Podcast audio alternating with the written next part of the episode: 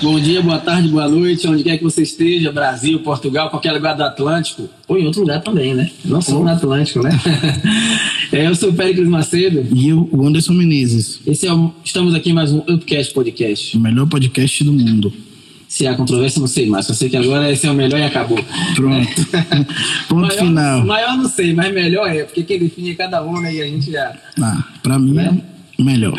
Olha, hoje a gente está com a doutora Thais, ela é médica, é uma, é uma mulher aguerrida, não é somente uma médica, mas é uma militante, uma mulher que está sempre é, na defesa das causas, dos direitos sociais.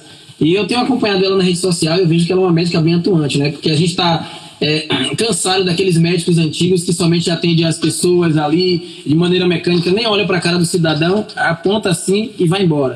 E eu já, já vi que ela não é essa médica, ela é bem diferente. Então, a gente está aqui com Thaís, seja bem-vinda, Thaís. Muito obrigada. Estou muito feliz de estar aqui com vocês hoje. A a felicidade é nossa, viu? É, felicidade Prazer é muito tudo nosso. Thaís, é, vamos começar a nossa entrevista e quem é Thaís? Quem você auto se define?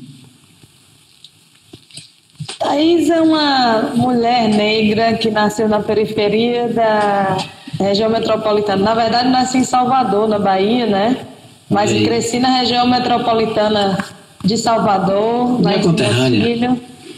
É, tá- Nossa, é uma cidade periférica, é, que começou a, a militância desde muito jovem, né? Eu comecei a militar no movimento estudantil com 12 anos de idade, no movimento estudantil secundaristas. Meus pais são militantes, né? É, minha mãe era militante da luta pela moradia e meu pai militante do Partido Comunista do Brasil. Então aí juntou assim pais militantes que me inspiraram, né? E aí eu comecei a estar na luta aí desde sempre, né? Oficialmente aos 12 anos de idade no movimento estudantil.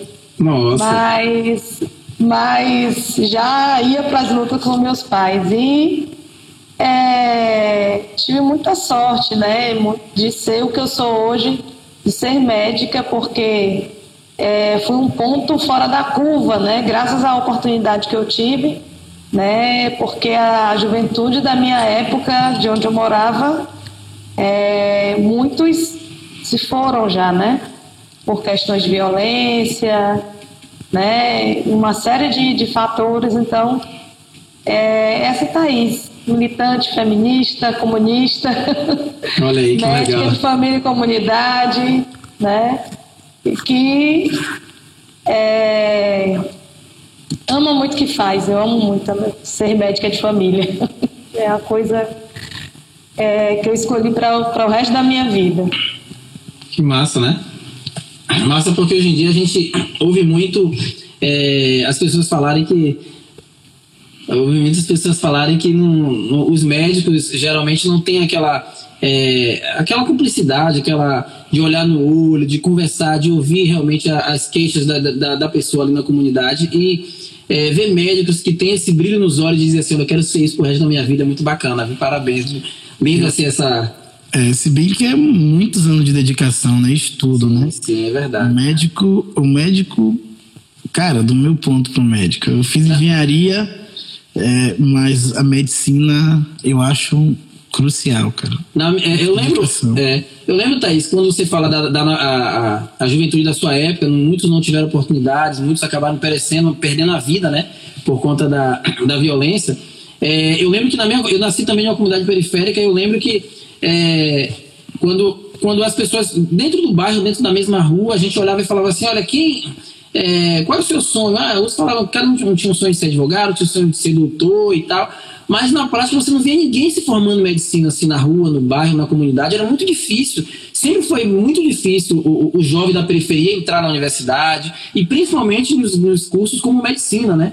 Então, ver uma, uma jovem negra que veio da periferia, oriunda dessa, dessa comunidade, assim, é bem bacana é, ver você formada, ver você médico, até porque eu te conheço de uma longa data, né? É, eu, eu lembro de você jovem também, que a gente militou junto. Tenho um orgulho de ter ter eh, participado contigo nas nossas passeatas lá na região metropolitana de Salvador, onde a gente lutava pela minha passagem, se muita gente hoje paga, muitos estudantes hoje pagam a minha passagem, talvez não paga nada hoje para ir para a escola, foi baseado naquelas nossas lutas passadas, né? Ou seja, lutar vale a pena, né? É, é, tem muitas pessoas que dizem, ah, será que lutar vale a pena? Participar de lutas sociais? Olha aí, olha os resultados acontecendo, né? Então, uhum. é muito bacana, né? Ver você formada, né? Agora a pergunta é, é, é, é Thaís, você se formou, você é médico, veio da periferia, e como que você conseguiu essa oportunidade? Aonde foi que você se formou? Conta para nós aí. É, você se formou na Bahia, em São Paulo, no Brasil? Onde... Na, na, realidade, eu queria, eu queria perguntar uma coisa antes disso. Tá, joga duro.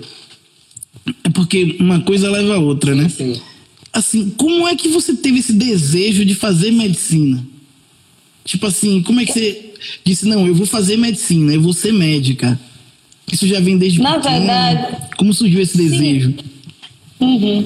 Sim, na verdade eu, eu tinha esse sonho, mas para mim era um sonho quase que impossível, né? É tanto que é, eu não imaginava. Depois que eu cresci, que eu, foi, que eu fui tendo entendimento da minha condição social, da realidade que eu vivia, eu deixei esse sonho assim guardadinho, bem sem, sem ter muita expectativa, sabe? De fato era isso, né? Eu precisava trabalhar, eu precisava me manter, eu precisava é, é, ajudar minha família, então acabou que ficou um sonho que eu tinha, que ficou lá guardadinho e, e, e eu não tinha perspectiva, né? De, de ser médica depois, apesar de, de ser um desejo desde a infância, né? Eu sabia que eu, que eu queria isso para minha vida, né? Mas é, chegou um momento que eu achei que não, que não ia dar certo. eu, de fato, eu achei que não ia dar certo, né? E aí tive a grande oportunidade, né? Eu não me apresentei dessa forma, acho que pelo, pelo nervosismo e tal, mas eu me apresento sempre como médica cubana nascida no Brasil, né? Eu sou médica cubana, eu sou brasileira, mas a minha medicina, o que eu aprendi de medicina foi em Cuba e eu sou fruto da Revolução Cubana. Eu sou médica graças à Revolução Cubana. Sou muito grata a Cuba por isso, né? Por ter me dado essa oportunidade de, de, de ser médica.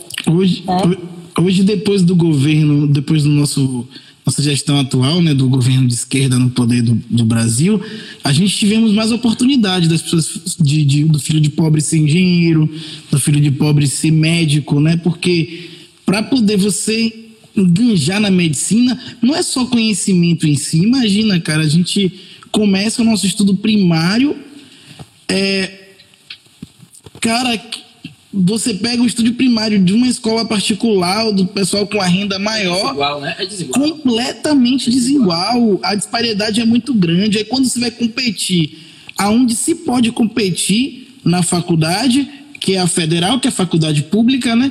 Aí você encontra dois empecilhos, né? Dois obstáculos na realidade na vida de uma pessoa pobre de periferia. Quais são esse primeiro obstáculo? A concorrência, porque é muito grande e você veio de uma base muito fraca.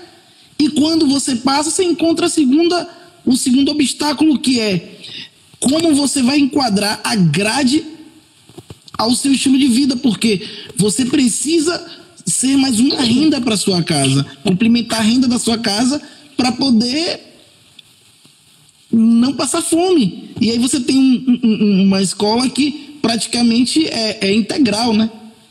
Tanto que quando você chega a uma certa, a uma certa idade, as pessoas já dizem logo, né? Rapaz, acorda com esse sonho e vai tocar a vida, vai, vai cair na realidade, vai, vai, vai trabalhar com trabalhos comuns aí, o, o, o, chamado subemprego, vai, vai buscar isso aí e esquece esse, esse sonho utópico que não vai te levar a lugar nenhum. E infelizmente isso tem sido uma, uma realidade. Claro que na é, um certo período no Brasil, muitos jovens tiveram a oportunidade de ingressar na universidade. Isso a gente não pode deixar de negar que é realmente uma realidade, né? O ingresso na universidade da periferia do, do jovem negro a, cresceu absurdamente, né? Isso é muito bacana é, de se ver. Isso foi uma coisa interessante que você, você tocou, Péricles, porque quando eu fui para Cuba, né, eu fui respondendo a sua pergunta, né? Eu fui porque é, primeiro que eu sempre fui militante, né, de, de movimentos sociais e enfim. E Cuba mandava essas bolsas para fazer essa seleção nesses movimentos sociais, né? Então a gente passava por uma seleção com é, primeiro com entrevista, né? e depois fazia a segunda etapa da seleção na Embaixada de Cuba, com uma entrevista e uma prova de conhecimentos gerais, né? mas nada eliminatório, a prova era mais para para é, fazer esse, né? esse, é, esse balanceamento, enfim né? E graças a, a, a, ser militante que eu fui para Cuba, né? graças a eu ter a, essa militância que Cuba mandou essas vagas para os jovens, tinha o perfil, né? Tinha que ser jovem né, é, da periferia, né, geralmente militante de movimentos sociais, enfim, tinha um perfil específico, ter menos de 25 anos de idade, né, e, e aí havia essa seleção, né. Então, é, foi graças a isso, né? E quando eu vim de Cuba de férias, o Pérez falou aí da, da universidade, eu fiquei maravilhada, porque eu vi, eu peguei um ônibus e aí eu vi aquela juventude toda saindo da universidade, de todas as cores. Eu, nossa, o Brasil mudou tanto de quando eu cheguei em Cuba e quando eu estou vindo aqui de férias no primeiro ano. Incrível, assim, a quantidade de jovens na universidade.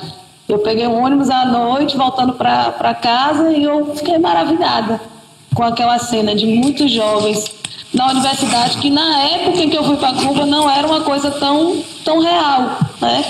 Não era tão, tão visível você ver aquela juventude toda na, na universidade. Para mim foi, foi emocionante, assim. Pô, que massa. Eu lembro, eu lembro do período que você foi, Thaís. Eu morava lá em é, Salvador também na época, naquela região. Eu lembro não sei se foi 2004 ou foi 2005, estava naquele período ali. Eu lembro que é, a, eu, eu, eu, tive vontade de ir, tava, tava querendo também, é, mas a, eu, tinha, eu tinha um dilema que eu tinha, é, que eu era, eu era, é, o pessoal contava muito para que eu fosse candidato a vereador na minha cidade lá, né? E aí eu falei, poxa, eu, eu, preciso, eu preciso continuar a luta aqui social também. Foi um período também que eu vivi bastante. Foi muito bom, foi uma experiência muito bacana também. E graças a Deus também que eu não fui porque eu, eu construí uma família ali que era tava ali mesmo, né? Se eu fosse, eu não, não, não, ia, não, ia, não ia conhecer a família que eu tenho hoje. Mas enfim, é, o, o bom, o bacana de tudo é ver que, é ver que é, essa oportunidade existe, é, né? E, e, e, Cuba dá essa oportunidade, né? É, isso é muito bacana, porque a gente ouve muito falar, tem muitas pessoas que falam assim, ah, mas é, quem estuda fora do Brasil tem dificuldade de, é, de ser médico de novo no Brasil e principalmente Cuba, porque é uma, é, é, tem, a, tem a questão política, né? tem, muitas, é, tem muitas pessoas que têm um preconceito grande sobre Cuba. Uhum. Você estudou em Cuba, morou em Cuba, né? É, você me falou até quanto, quanto tempo você morou em Cuba, Thaís? Seis anos, oito meses e 29 dias. Contou até os dias, hein? Uau! Eu não sei se isso era vontade de voltar pro Brasil ou se era vontade de continuar. Não, não era não. Quando eu voltei, eu fiquei meio assim. A gente tem vontade de voltar, né? Sim. Mas quando eu voltei, até caiu a ficha que eu estava no Brasil, eu acordava e não, não era o meu quarto, não era o meu espaço. Eu saía na rua e as cenas que eu via não me agradavam, então foi, demorou um tempinho. É, eu fiquei esse período, eu me formei em julho, foi em julho, no início, 10 de julho, eu só consegui voltar para o Brasil no dia 31 de agosto. Nossa, as, porque eu estava nesse, nesse, nessa coisa de, nossa, eu, eu vou voltar, e aí? Como é que vai ser? E, e Thaís, assim, eu já tive a oportunidade de regressar ao Brasil é, depois de estar aqui em Portugal. E eu, eu, lembro que eu tive uma emoção muito grande quando o avião sobrevoava assim ao meu país, né? Que tipo é uma emoção que a gente não consegue explicar, porque quando a gente migra, nosso canal também é muito voltado à imigração, né? Para quem está de fora, é muito voltado à imigração, à arte, à cultura, entendeu? Interagir, o esporte. Né? A gente interage com, com tudo. E, e o que, que acontece? É uma, uma felicidade que a gente. Porque a gente nunca espera que você vai conseguir voltar. Porque uma viagem internacional requer muito dinheiro. As pessoas não imaginam, ah, porque agora ele está em um outro lugar, que ganha euro, que ganha não sei quantas vezes mais. E ele pode voltar quando ele quiser, mas aí de, de uma outra forma tem a nossa vida aqui, que eu, eu costumo dizer, só volta para o país quem está muito mal ou quem está muito bem. Quem tá razoavel- razoavelmente bem. Por quê? Porque tem o que se esforça também, né? Às vezes o cara tá se esforçando pra voltar pra ver a família. Sim, sim, mas mesmo se ele não estiver bem, ele não volta, cara, porque você volta aqui, tem renda pra pagar, tem suas contas todas que ficaram. Dá aquele, aquela sensação, vou, morrer aqui e nunca vou conseguir voltar pro meu país pra passear. E aí quando você volta pro seu país, você regressa pro seu país, você tem aquele choque de realidade e você fica ali um mês, dois meses, cara, eu acho que Mas só pra te pegar um atento aqui, ó, a, a, a doutora, na época que ela voltou pro Brasil, o Brasil tinha uma realidade. Quando Ah, você sim, voltou agora sim. tinha outra realidade. Tinha outra realidade, sim, sim, Então- sim, sim. Tinha pandemia, tinha outro governo, né? É, exatamente. Quando ela... Muito, muito, é, sim. Você voltou pro Brasil que ano, doutora? Eu cheguei, tira esse doutora, por favor. Eu falei, tô chamando Thaís, eu, é, eu conheço ela há muitos anos, eu tô chamando Thaís, vai que não, tô chamando doutora. Depois eu lembrei assim. Não, não precisa não. Eu sou médica, mas não tenho doutorado. Estou cursando mestrado, mas não tenho doutorado. Que é o correto, né? Que é o correto. É, né? que é o correto, doutor, né? O Mas- doutor é quem é formado, é quem tem, quem tem Quem tem doutorado. né? doutorado? O doutoramento, Isso. né? Como chama. Aqui em Portugal o pessoal chama doutoramento, né? É, Eu é. voltei em 2012 para o Brasil, né? Cheguei em 2012, né? No governo Dilma. Pegou uma Né, enfim. representante no poder, né? Porque você é mulher feminista, luta pelo direito das É. mulheres, né?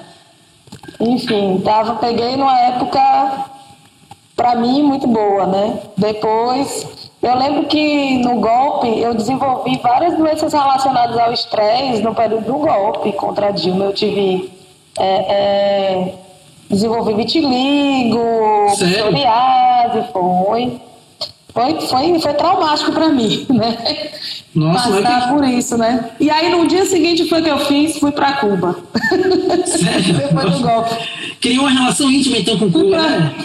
Fui para Cuba é, é, é, afogar as mágoas lá. É. Depois do legal. golpe. Passei, passei quase um mês lá, de férias. E assim, Thaís, é tipo, legal como, é, como é. Cuba? Explica um pouco sobre Cuba pra gente aí. A gente tem algumas. é, Por causa do preconceito você tava falando. sim, do sim, sim. gente Explica como é né? Cuba. De Como é que você. negativa. Exato. Fala os pontos positivos e os pontos negativos, pra gente também não dizer que a gente só tá defendendo um lado e criticando o outro. É porque eu, eu sou suspeita de falar de pontos negativos. Assim, eu não, não, não gosto de falar de pontos negativos. assim, porque tem tanta gente para falar mal que, que Pois eu é. não gosto de fazer esse papel. Então Mas conta aí assim, pra nós a- as coisas boas de Cuba. É, Cuba, é, primeiro explicar né, que as pessoas falam, os pontos negativos de Cuba, as pessoas não sabem, mas se dá por conta de um, de um bloqueio econômico De que embargo Cuba passa, econômico. né? É, que, que Cuba passa, então esse bloqueio é, ele prejudica Cuba nas importações, exportações, medicamentos que podiam ser é, é, podiam chegar a Cuba, por exemplo, dos Estados Unidos tão próximo, não pode ser comercializado, então isso aumenta né, valor de imposto, tudo isso, então Cuba sofre um bloqueio econômico. Então não tem muitos países que têm relação comercial com Cuba, né? E isso prejudica o país. É uma ilha, uma ilha que não tem tantos recursos naturais, é, riquezas mesmo não tem. É, e eles não têm o que, o que exportar, o que importar. Então, então acaba sendo um país pobre, mas é um país pobre em que você não vê miséria extrema.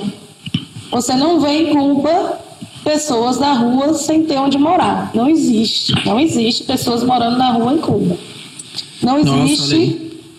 Não existe, não existe. Né? Se você vê uma pessoa na rua, às vezes pedindo alguma coisa, dá- às vezes é um paciente de saúde mental, né? Que, mas é muito raro, é muito raro um paciente até de saúde mental tá assim, mas lá é, não tem, não tem pessoas morando na rua. Todo mundo tem casa. Quando as, as casas são destruídas, o desastres naturais, go- o governo constrói, reconstrói a casa da pessoa. Nossa, uau. Que nível, que nível, né? De, de todo mundo tem acesso à à saúde e mundo importância do Estado, né?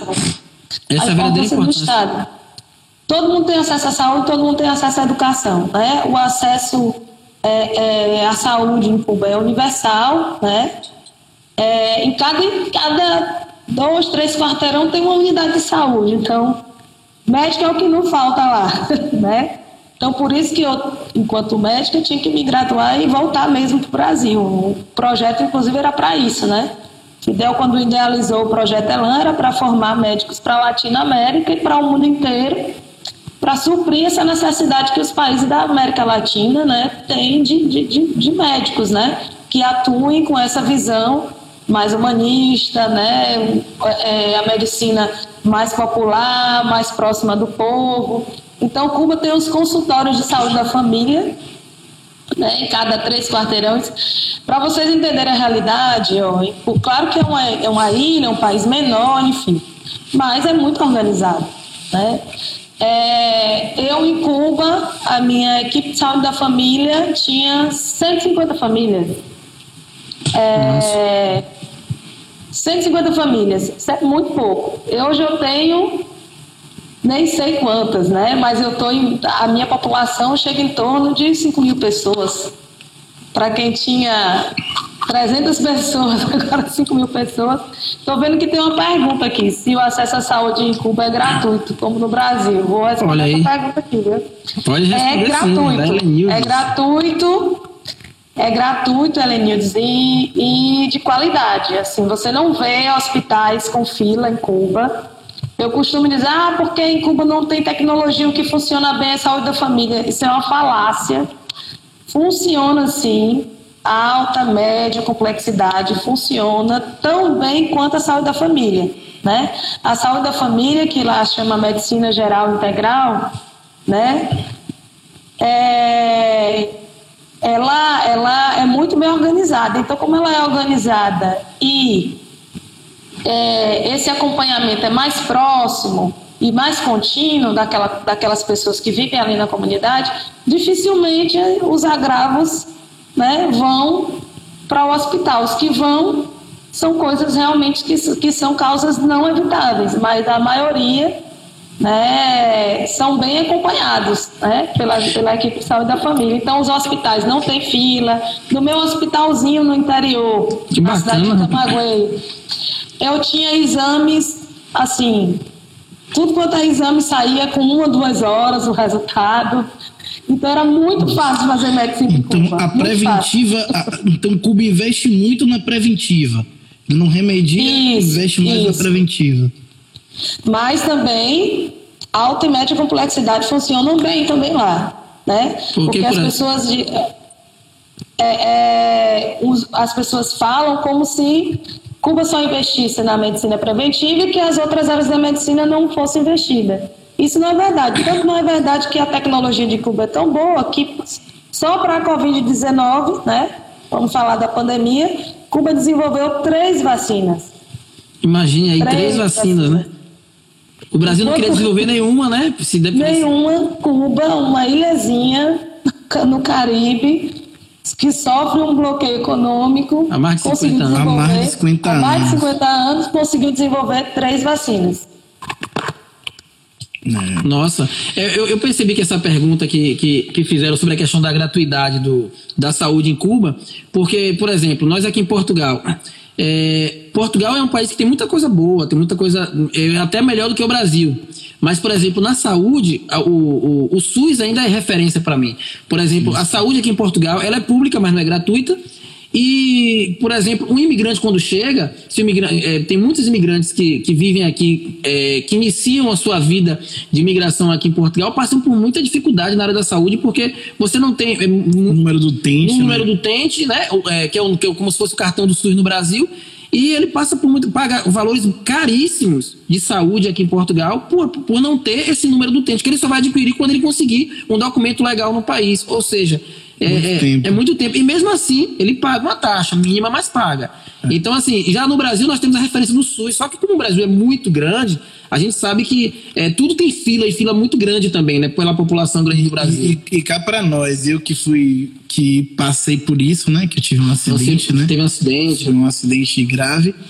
É, eu vi que a medicina do Brasil, além da gratuidade, ela é mais completa e mais complexa do que a medicina daqui. De Portugal. Daqui de Portugal. Eu, eu, um exemplo, eu tava com uma. uma é, além de que também está congestionado, tá quase a mesma coisa. Que o Brasil, Essa é uma crítica que eu é quero fazer também para Portugal. É, tá quase a mesma coisa, ou pior. Porque assim, o Brasil, dependendo do seu, menor. o Brasil, dependendo do seu estado, que você chegue lá, você é atendido super rápido. Eu lembro que quando eu era pequeno, eu, tinha, eu, eu tenho asma até hoje, quando eu chegava com esses problemas, eu era atendido muito rápido, né? Respiratório rápido pra caramba. Nem, nem lembro a velocidade que eu era atendido. Aqui, eu cheguei com uma mão empendurada, tipo assim, com, com uma parte da mão empendurada. Eu tive um- um- a palma da minha mão atravessou três ferros de um lado da minha mão ao outro e a palma da minha mão rasgou toda numa máquina, quase que esmagou minha mão, né? Tá até aqui na no coisa. Foi, foi uma, uma fratura que aqui pegou a palma da minha mão toda e atravessou aqui. Isso aqui tudo empendurado, tudo completamente pendurado mesmo, vem nos ossos. E eu demorei quase três horas esperando para ser atendido. Isso passando de hospital para outro. No hospital que eu fui ser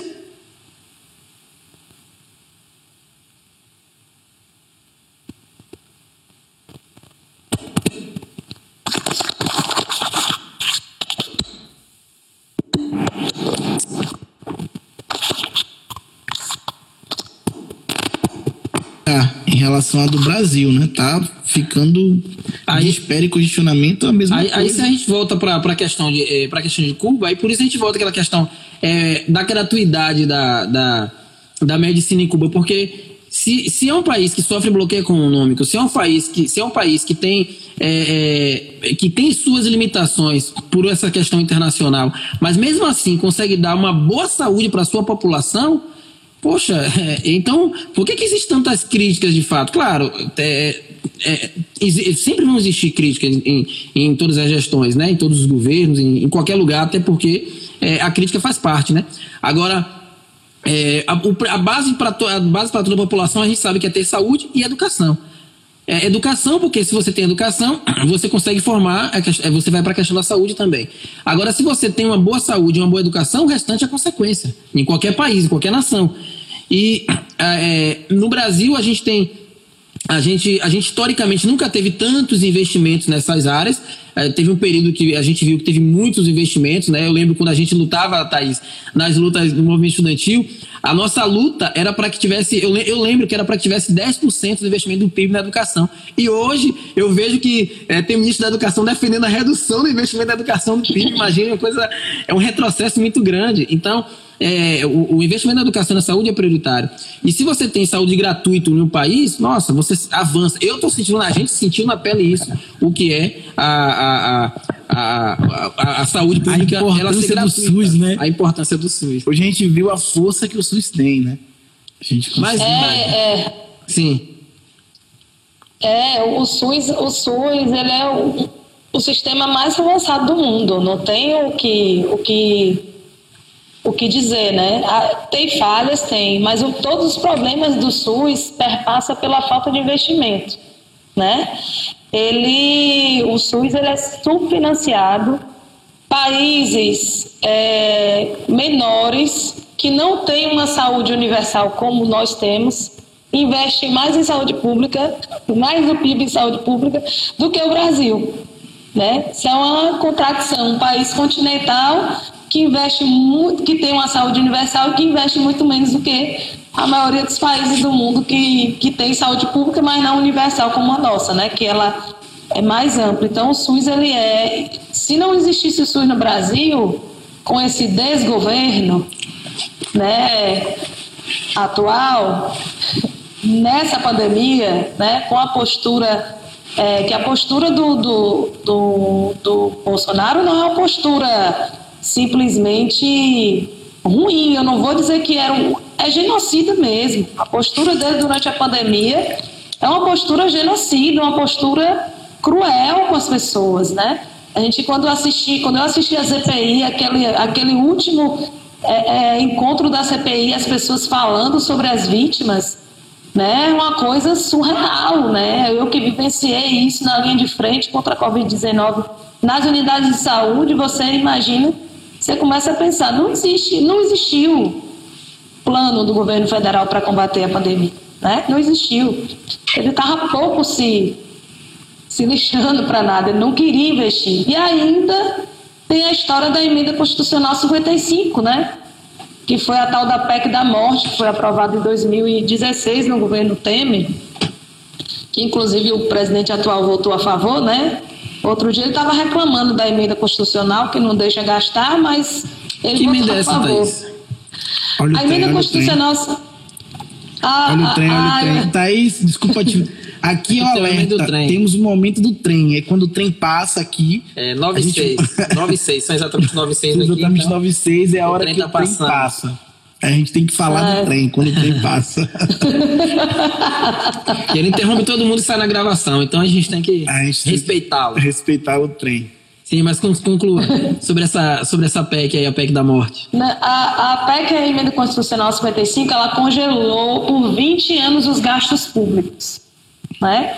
Quando as pessoas vinham com esse argumento, parece que eu tá, tá- o pessoal diz assim, tá aí, você está adivinhando que ia ter uma pandemia? Eu falava para os pacientes, falava para as pessoas que defendiam a emenda.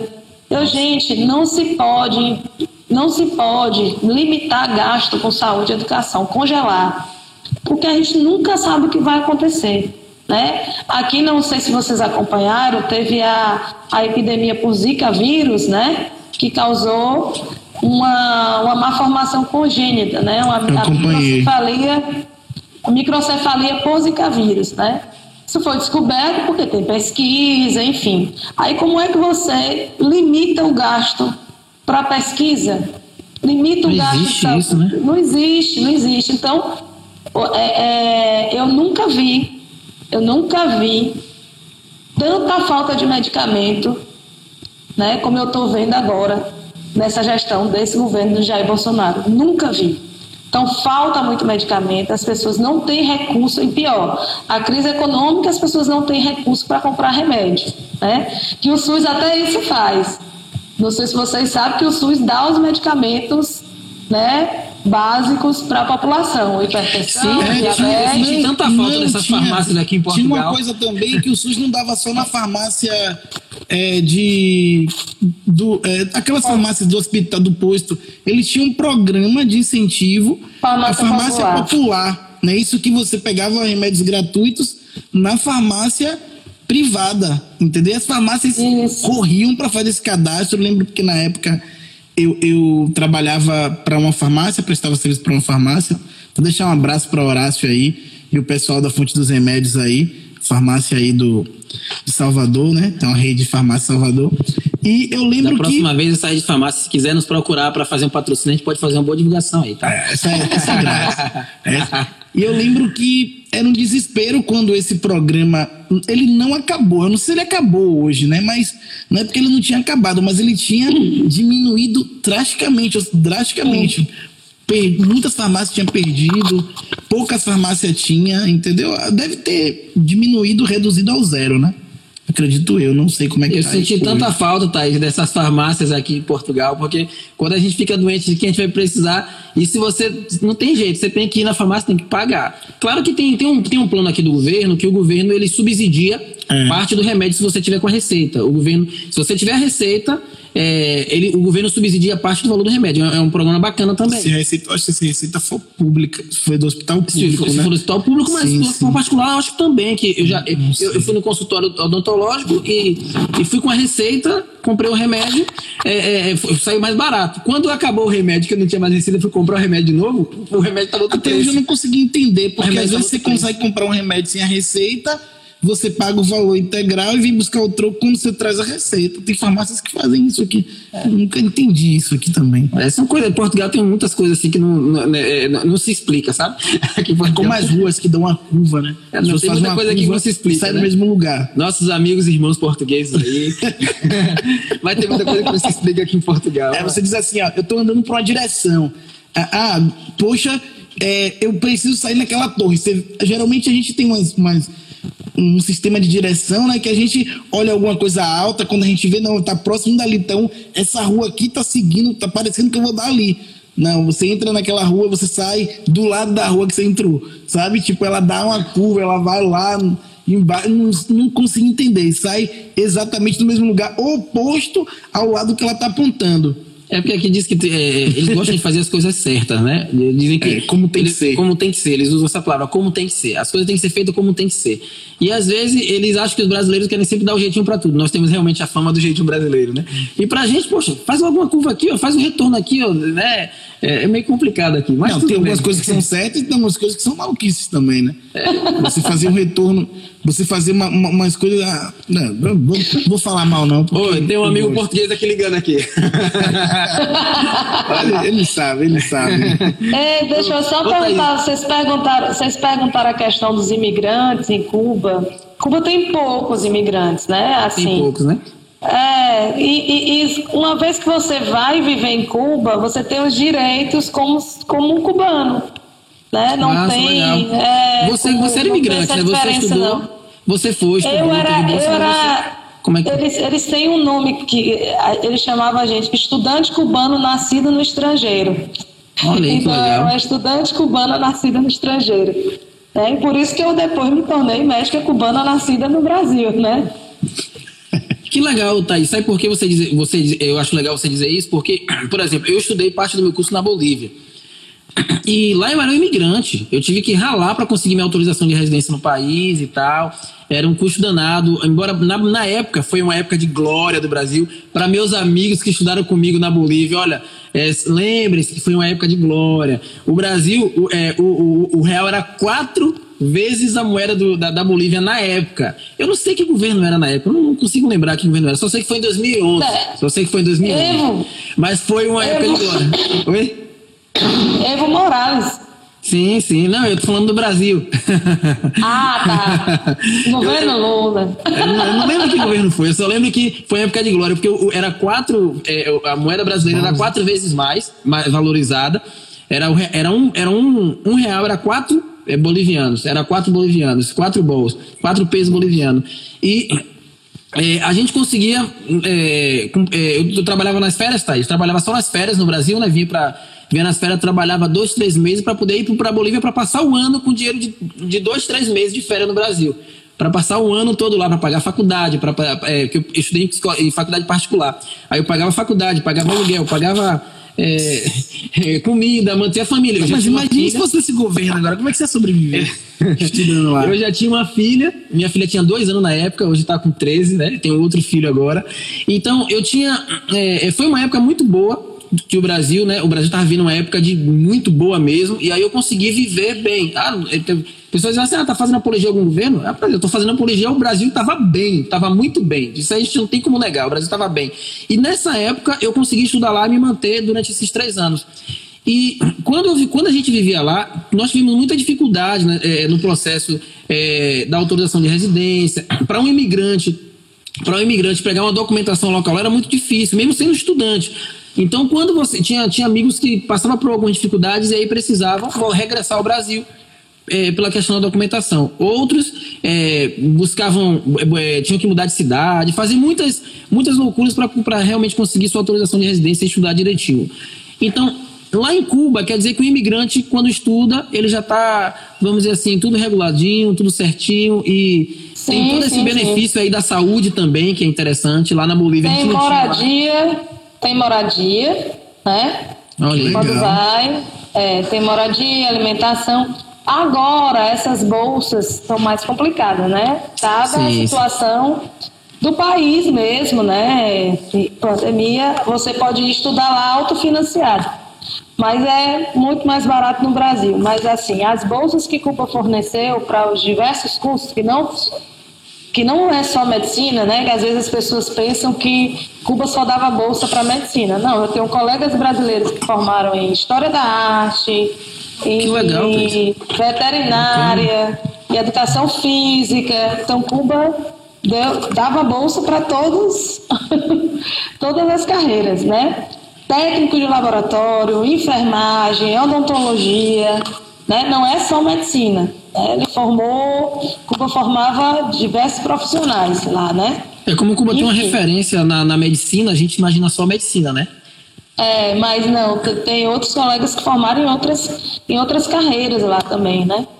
Que lá o acesso, o acesso à universidade é muito diferente, né? Não tem esse esse, esse filtro todo, né? Filtro, né?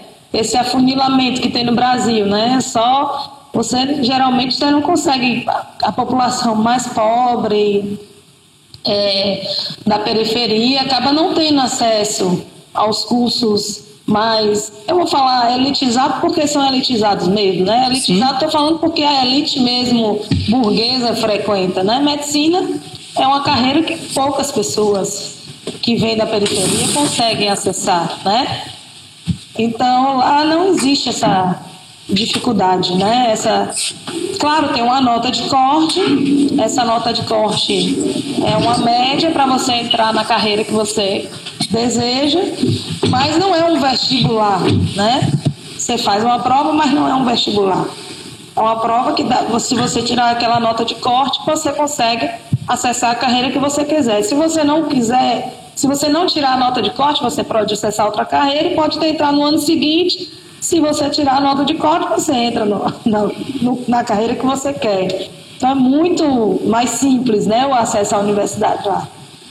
Tem muitas universidades, é importante dizer porque. São muitas universidades lá. Se fala muito de que Cuba só tem duas, três escolas de medicina. Isso é mentira. Tem escola de medicina em todas as províncias de Cuba, tem escola de medicina. Tem muitos hospitais em todas as províncias. Então a gente não estuda só dentro da universidade, né? A gente tem acesso aos hospitais, às policlínicas. Então é também uma mentira, né? É, chega de mentiras, eu sempre digo, chega de mentiras contra Cuba, porque né, o, o, capitalismo fala tanta mentira que a gente tem que chegar aqui e falar as verdades. Um abração aí pro Marcelo aí que tá ligado aí na gente no, no Upcast. Valeu, meu irmão. Se tiver alguma dúvida, pode perguntar aí que a doutora responde. Aproveita o momento aí que estamos com a médica ao vivo, tá? Vocês que é, têm dificuldade de ter o um contato direto com o médico aí, aproveita o momento aqui agora. Agora, Thaís. Isso é grátis. Agora, Thaís, uma polêmica que acontece muito, não só de, de estudante brasileiro é, em Cuba, mas em outros países da, da América do Sul. E como, como eu estudei na Bolívia, não estudei medicina, né? É, estudei teologia, mas lá na Bolívia tinha muitos brasileiros fazendo medicina. Na minha época, eu lembro que era uma média de 20 mil brasileiros, é, dos, dos, dados que a gente tinha na época, que, fa que faziam medicina em, em, na Bolívia. E a grande luta dos brasileiros para poder revalidar seu curso, aí tem uma revalida, aquela luta toda, e muitos não conseguiam, e muitos é, brasileiros que tinham vontade de ir para lá fazer medicina acabavam não indo com esse medo de não conseguir voltar e ser médico no Brasil. É, em Cuba, é, você teve essa dificuldade para revalidar? Como é que foi o processo? Conta aí para nós, para quem, quem tem sonho de fazer medicina fora do Brasil, para a gente saber como. O problema do revalida, eu não sou contra a prova aqui, né? Mas eu sou a favor de que a prova seja justa, né? Que a prova seja justa e que a prova, né, ela, ela realmente esteja no nível do, do, do, conhecimento de um médico que acabou de se graduar, né? É, o problema do, do Revalida é que ele é feito só uma vez ao ano, né? Então é uma prova que ela é feita uma vez ao ano. Os moldes, o Revalida ele é feito pelo INEP, então ele é muito parecido assim os moldes do com Enem. a prova do Enem, né?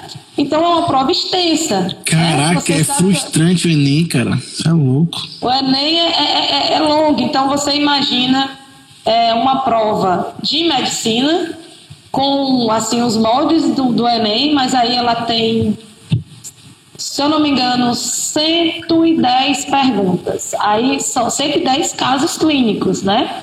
Sendo que é, 10 são de, de múltipla escolha, ou 100 são de múltipla escolha, e as outras 10 são de desenvolvimento, né? Para você é, descrever ali é, é, o quadro clínico, tudo isso.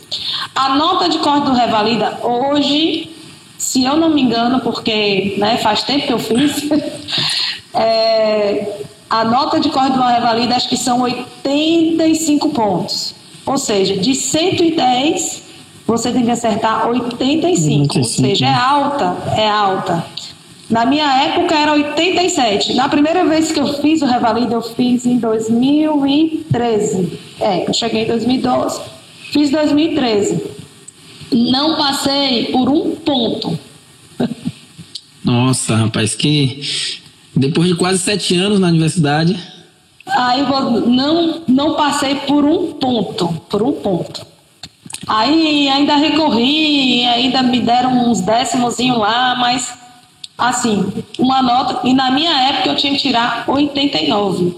Vejam como era complicado. O problema da, do Revalida é esse, mas não é uma prova. Eu não diria que é uma prova difícil. O problema é que ela é uma prova extensa, cansativa, né? E que, feita nesses modos, dificulta né, o processo. Vou... E é feita só uma vez no ano.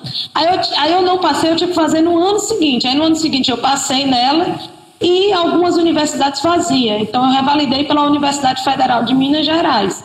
Eu fiz a prova por lá, né? Em Minas Gerais fiz a prova era escrita, passei na escrita, fiz a prática e passei. Aí eu fiz, eu revalidei em 2014. Legal. Que legal. Assim. Tá cortando aí? Tá ouvindo? Não, tá dando pra ouvir, tá ouvindo. É, uma, uma, uma das coisas mesmo que eu vou fazer, tipo uma crítica mesmo, que eu, que eu vou fazer ao INEP, né? E aproveitando até a ocasião, né? Estamos com a doutora também, não, não é dessa área, mas é da área de saúde, inclusive mental. Cara, eu acho que a prova do Enem, para quem tem TDAH, é quase impossível. Eu falo porque eu já fiz. Cara, você conseguir ter atenção àquela maratona e é muito, é, é, é, é muito exaustivo, entendeu? Não é uma coisa difícil, é uma coisa exaustiva. Exaustivo. Ele, ele te Isso ganha mesmo. no cansaço, é uma coisa assim que. Como é que eu posso te dizer? Eu acho que é uma coisa desnecessária. É, para mim, faculdade não precisa nem se fazer, na minha concepção não precisa nem se fazer prova de nada, é, entendeu? É, é você querer estudar né? e você ir lá e começa a estudar e pronto. Para mim, não precisa nem ter vestibular. É você, se você está indo para faculdade é porque você quer aprender. Tá entendendo? Exatamente. Mas, mas é ainda você colocar uma, uma prova daquela, uma maratona daquela, rapaz, sinceramente, eu, eu fui fazer, eu tenho um TDAH foi desafiador para mim. Foi muito desafiador para mim. Muito desafiador, porque você tem que ter uma atenção incrível. É, você tem pouco tempo para poder ter uma prova que é o dia inteiro. Imagina, cara, tem um aconselhamento de estudo. Você só consegue absorver coisas estudando duas horas, o máximo de duas horas. Depois tem que pausar pelo menos meia hora estudar mais duas horas. Leitura você lê uma hora, 50 minutos para 10 minutos. Lê 50 minutos para 10 minutos, é o ideal. Exato, Imagina. mas livro não tem como. Não tem como, é um dia inteiro de prova, praticamente o dia inteirinho de prova, você se exaustando ali naquela. Batendo, é, batendo. O conceito, eu até sobre o conceito de prova, eu acho que a prova não é o único método de você é, é, avaliar se um aluno aprendeu algo ou não. Existem vários métodos de, de você conseguir identificar a aprendizagem de, de um aluno. Acho que não é, não é somente através de uma prova escrita né? Então, é, isso aí já é um conceito que eu defendo há muito tempo. Mas, é, enfim, é um negócio muito difícil de você é, discutir em todos os lugares, porque em todos os cantos, em todos, em todos os lugares, pessoas, é, o Conselho de Educação é que a prova, é o método é sempre a prova escrita, né? É sempre o método de avaliação, uhum. infelizmente. Mas, é, saindo um pouquinho da medicina, é, Thaís, saindo um pouquinho da medicina, é, você, depois que voltou para o Brasil, atuou, é, passou no Revalida, né, em 2014, né, isso? Começou a atuar na área de, na área de saúde. Qual área que você atua mais especificamente, Thaís? É, eu comecei a trabalhar como médica só para dizer que eu entrei pelo programa Mais Médicos, né? Então foi ah, antes de revalidar. Foi antes de revalidar. Eu já comecei, comecei o CRM, com o registro do Ministério da Saúde. Eu sou médica de família, de família e comunidade gosto muito de, da, da, minha área, né? Quando perguntam assim, ah, que especialidade você fez? Eu fiz, sou médica de família. Mas você não quis fazer a especialidade? Não, não, medicina de família é uma especialidade. E para mim, é uma das especialidades mais complexas que existe, né? Porque é você ali atuar dentro da comunidade, né? Então você acaba tratando a família inteira, é, todas as complexidades que existem dentro da comunidade, né? Você trata, você cuida desde o do, do útero até o idoso, né? Desde o pré-natal até o idoso. Então, tem crianças que eu vi nascer na comunidade que eu trabalhava antes, eu trabalho numa comunidade vizinha, né? A que eu trabalhei. Eu escolhi ficar na comunidade, porque eu escrevi, me inscrevi no Mais Médicos e não, não podia ficar mais novamente na minha é, comuni na comunidade que eu trabalhava. Então, eu escolhi a comunidade vizinha. Eu vejo as crianças crescendo assim, dizer, poxa, eu, eu conheço desde a concepção, praticamente, né? Acompanhei que desde legal, a concepção. Que legal, olha. E aí, e, e é muito, muito, muito interessante. A intervenção na saúde da família é aquele médico que acaba intervindo mesmo na, na, na saúde das pessoas, porque ele está ali todo dia, né?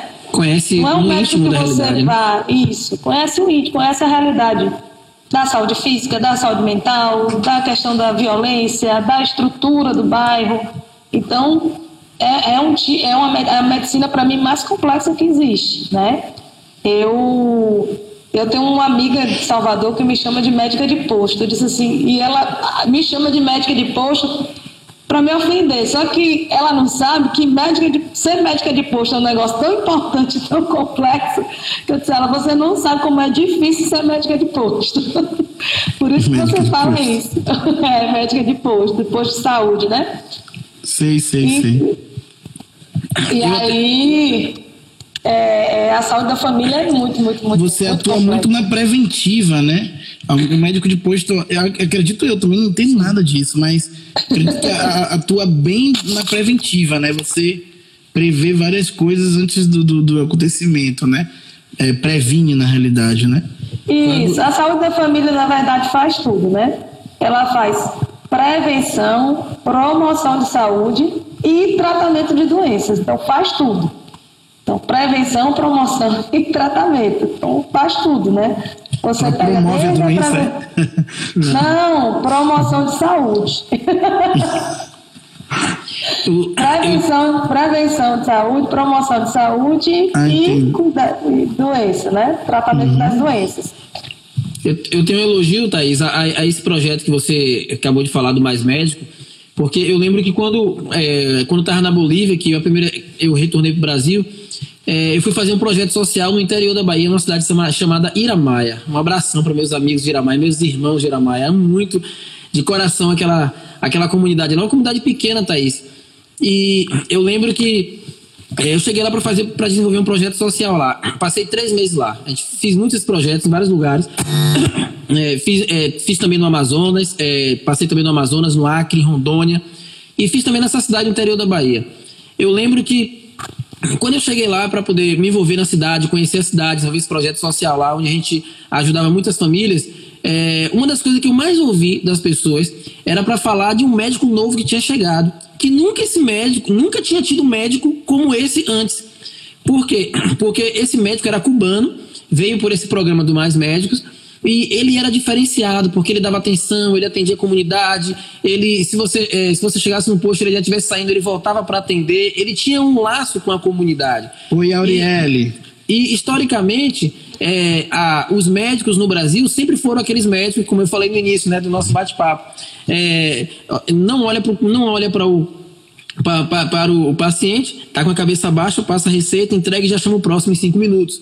Então, por, por quê? Porque, infelizmente, historicamente, a gente sempre teve é, o ingresso, desde quando o, jovem ele vai ingressar na universidade para fazer medicina, não é o jovem da periferia, da comunidade, não é o jovem que, que cresceu ali na comunidade, é um jovem que veio de uma outra classe. E aí, quando ele entra na medicina, quando ele conclui o curso de medicina, que ele vai atuar e que acaba ele indo para a comunidade, ele não se identifica. E a comunidade também não, não se identifica com ele. E ele não procura, muitas vezes, não, é, não procura a, a- a querer, pelo menos, conhecer a realidade, se envolver, não somente viver apenas aquela parte mecânica, aquela parte é, do profissional mas viver algo um pouco a mais, né? Viver a parte humana, a parte do ser humano, que, é, que eu acho que o médico ele precisa viver isso.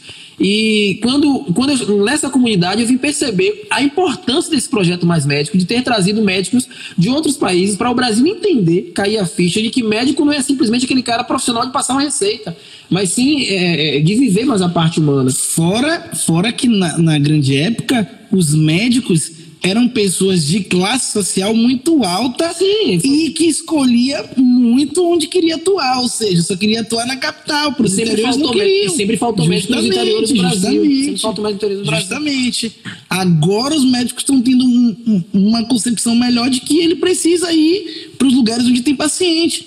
Não era por uhum. amor Entendeu? Por causa do programa Mais Médico foi criado que foi, e, e acabou o programa Mais Médico, Thaís. O que, aconteceu? Que esse ele ainda existe, é, ele ainda existe. Eu estou no programa Mais Médicos, né? Eu, eu me inscrevi, eu fiquei seis anos no programa, numa mesma comunidade. Então criei um vínculo assim enorme, né? Tem um monte de afilhado. Aí, inclusive uma paciente nome. sua tá falando contigo aí. É, Ela até corrigiu. Aurilene. Aurilene, olha, corre. Olha, tá vendo? É porque Essa é minha paciente, mora lá no, no, no meu bairro. Eu fui errado de novo, ó. Mas tá vendo? A doutora é. conhece, conhece mesmo o paciente. Parabéns, é, todo paciente quanto a doutora, porque realmente isso é que é, isso é que é o gostoso de, de da, da, medicina, né? De você ver realmente o, o médico e o paciente eles terem essa, essa ligação e de entender a realidade, né? Então, é. é, é... Ai, o que, que eu ia dizer? Até fugiu aqui, que eu ia dizer. Fui, fui ler aqui a, a coisa da Aurilene. A Aurilene é uma paciente da minha área e trabalhou comigo também num posto de saúde. Eu passei seis anos na mesma unidade, me inscrevi no Novo Mais Médicos e aí tive que sair da comunidade que eu trabalhava. Aí eu escolhi o bairro vizinho. Aí o bairro vizinho eu já conhecia as pessoas, já, eu, queria, eu não queria sair do território próximo, né? Olha, outra aí, aí olha, a Márcia também. Vamos responder essa galera, dá moral. Essas pacientes. Senão elas vão Eles inventar dor. pra gente ver. E aí eu fui trabalhar no Alto Alegre pela inscrição do Mais Médicos. Então, o Mais Médicos, ele está perigando acabar. Ele foi muito socateado no governo Bolsonaro, Nossa. né? Eles fizeram esse chamamento de um ano primeiro, só para a pandemia.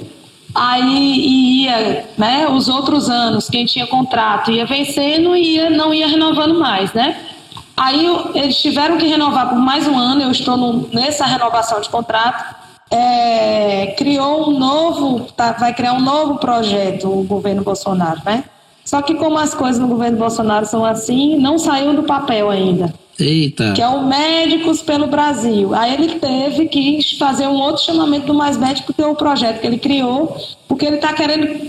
É, tudo que já existia de projeto, ele está querendo mudar de nome, né? Sim. Pra, Bolsa mudar, Família. E colocar outro. Bolsa Família agora virou Auxílio Brasil, né? Auxílio Brasil. Que, que tem data para terminar, ou seja, quando acabar, já era. As pessoas vão ficar. É, e não ser... vincula né? Porque o, o Bolsa Família ele tem uma coisa muito interessante, né? Que ele vincula a criança está frequentando a escola, a vacinação está em dias, ele né? vincula tudo. Pra, é, e aí isso, isso é uma coisa boa do Bolsa Família, né? As, a, nunca teve um índice tão bom de vacinação depois que o Bolsa Família foi criado, né? Que tinha que manter as crianças na escola, né? E na escola também as crianças têm alimentação, enfim, então diminuiu muito a evasão escolar. E esse programa, o Auxílio Brasil, ele tem pelo é, ele é, diz que tem plano de cargos e carreiras e tal, mas ele acaba atacando a, a, a atenção básica, né, que é, é, é as, as, unidades básicas de saúde, porque ele tem dinheiro da iniciativa privada. Então, é como se você estivesse privatizando a atenção básica no Brasil. Quem, quem ia, quem ia é, é, organizar essas, essas unidades de saúde seriam as organizações, as ditas organizações sociais, as OS, né? Que são dinheiros de empresário da saúde. Então, vai ser do jeito que esses empresários quiserem, né? Exato. Enfim, esse... Então é isso. É, é complicado, né? O desgoverno, desgovernado, né? Que, que tá acontecendo no nosso país. Eu lamento muito, né? Eu fico muito triste. Você tira pela, dispara, é, pela, pela, pela, pela discrepância, né? Da desvalorização do real, né? Um real pro euro tá e, o- e o grande problema não é isso, é que Tem o real tá em cima, né? desvalorizado. Tem gente ganhando em cima, né? Não. o- nós- o Guedes. Você quer falar do Guedes eu, não sei- agora? eu não citei nome, fala só, mais disse tarde. que, eu só disse que o real tá desvalorizado e tem gente ganhando em cima. Então, assim, ó. É, o, o grande problema não é o seguinte, não. É, não é isso, não. É que você tem uma moeda desvalorizada, tipo, seis vezes, é, com um câmbio vai quase a sete. E quando você chega, mesmo com dinheiro de fora, você sente uma dificuldade muito grande, porque os alimentos muito caros, a inflação, a inflação muito cara, muito cara mesmo. Tudo caro, a inflação alta, entendeu? E eu, eu tive no Brasil recentemente, há pouco tempo, e eu, às vezes eu ficava analisando como esse povo tá sobrevivendo, cara, com tudo, tudo muito caro. Com tudo muito caro. Eu não consigo entender qual é a matemática do brasileiro. Acho que é do jeitinho, não tem como, né? Ô, ô, É, mas Thaís, tem muita gente passando fome mesmo nessa Sim, cidade. Não sim. sei se vocês viram é, uma reportagem aqui de foi Fortaleza. Ceará, não foi? Foi. Foi, foi aqui em Fortaleza. Mulheres. É...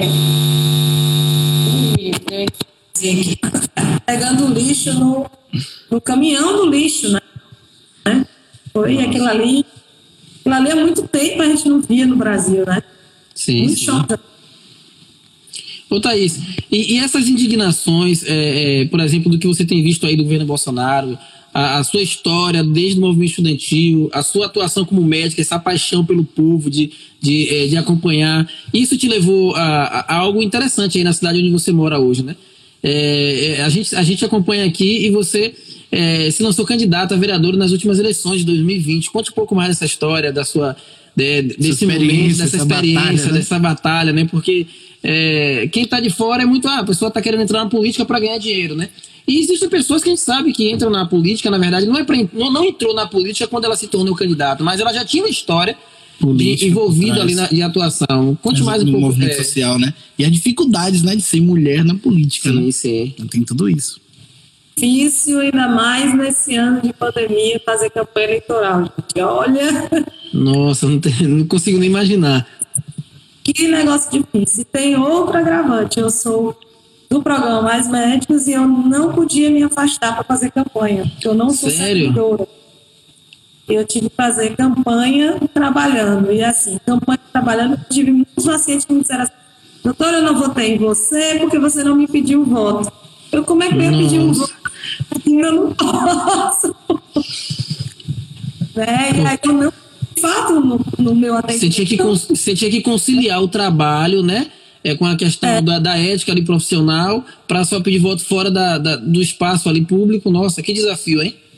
Desafio enorme. Então, foi assim, eu, não, eu fiz de fato, eu, eu fiz a campanha praticamente assim, campanha em tempo integral, só 10 dias que eu tirei de férias, assim. Foi, foi bem louco. E isso é, é o que a gente chama da concorrência desigual, né? Igual quando o jovem vai, entrar no- vai tentar entrar na universidade, é um jovem de periferia, um jovem de classe média alta que estudou a vida inteira em escola particular. Então as a, a- oportunidade é desigual. Aí você pega um, um cidadão milionário que se lança como candidato em uma cidade que tem muito dinheiro, que tem tempo à vontade, que tem gente tocando suas empresas e vai ser candidato e Não, e, o- e o pior é que ele ainda É vende aquela propaganda de que não precisa Do do dinheiro. dinheiro, da política, ou seja, eu dou meu dinheiro, meu salário. na- na- a realidade é, quanto mais ele tem, mais ele quer oprimir e se manter no poder, porque são essa, são essa galera aí que, que vende esse discurso, ah, ele já é rico, não precisa... Ele pode não precisar do dinheiro em si, mas ele precisa de alguma lei para escravizar o mais fraco, que é para manter a riqueza dele. E, e quando você vê muito, eu não vou dizer todo mundo, mas a maioria dos milionários, bilionários, multibilionários, com certeza extraiu dinheiro de alguém, tá entendendo? É, é, é, é, pulou uma lei trabalhista, aferiu a lei, sonegou imposto, entendeu? É, essa galera é que mais precisa, é que mais sente necessidade de estar no poder para controlar e para não deixar para poder fazer ali a sua concorrência muito menor do que se ele fizesse um, um, um, um governo excelente para dar oportunidade para todos, né? Ele não quer que ninguém chegue onde ele está. Então, olha o, olha trem, o trem, olha o trem, olha o trem, olha o trem. Anota a placa aí do trem.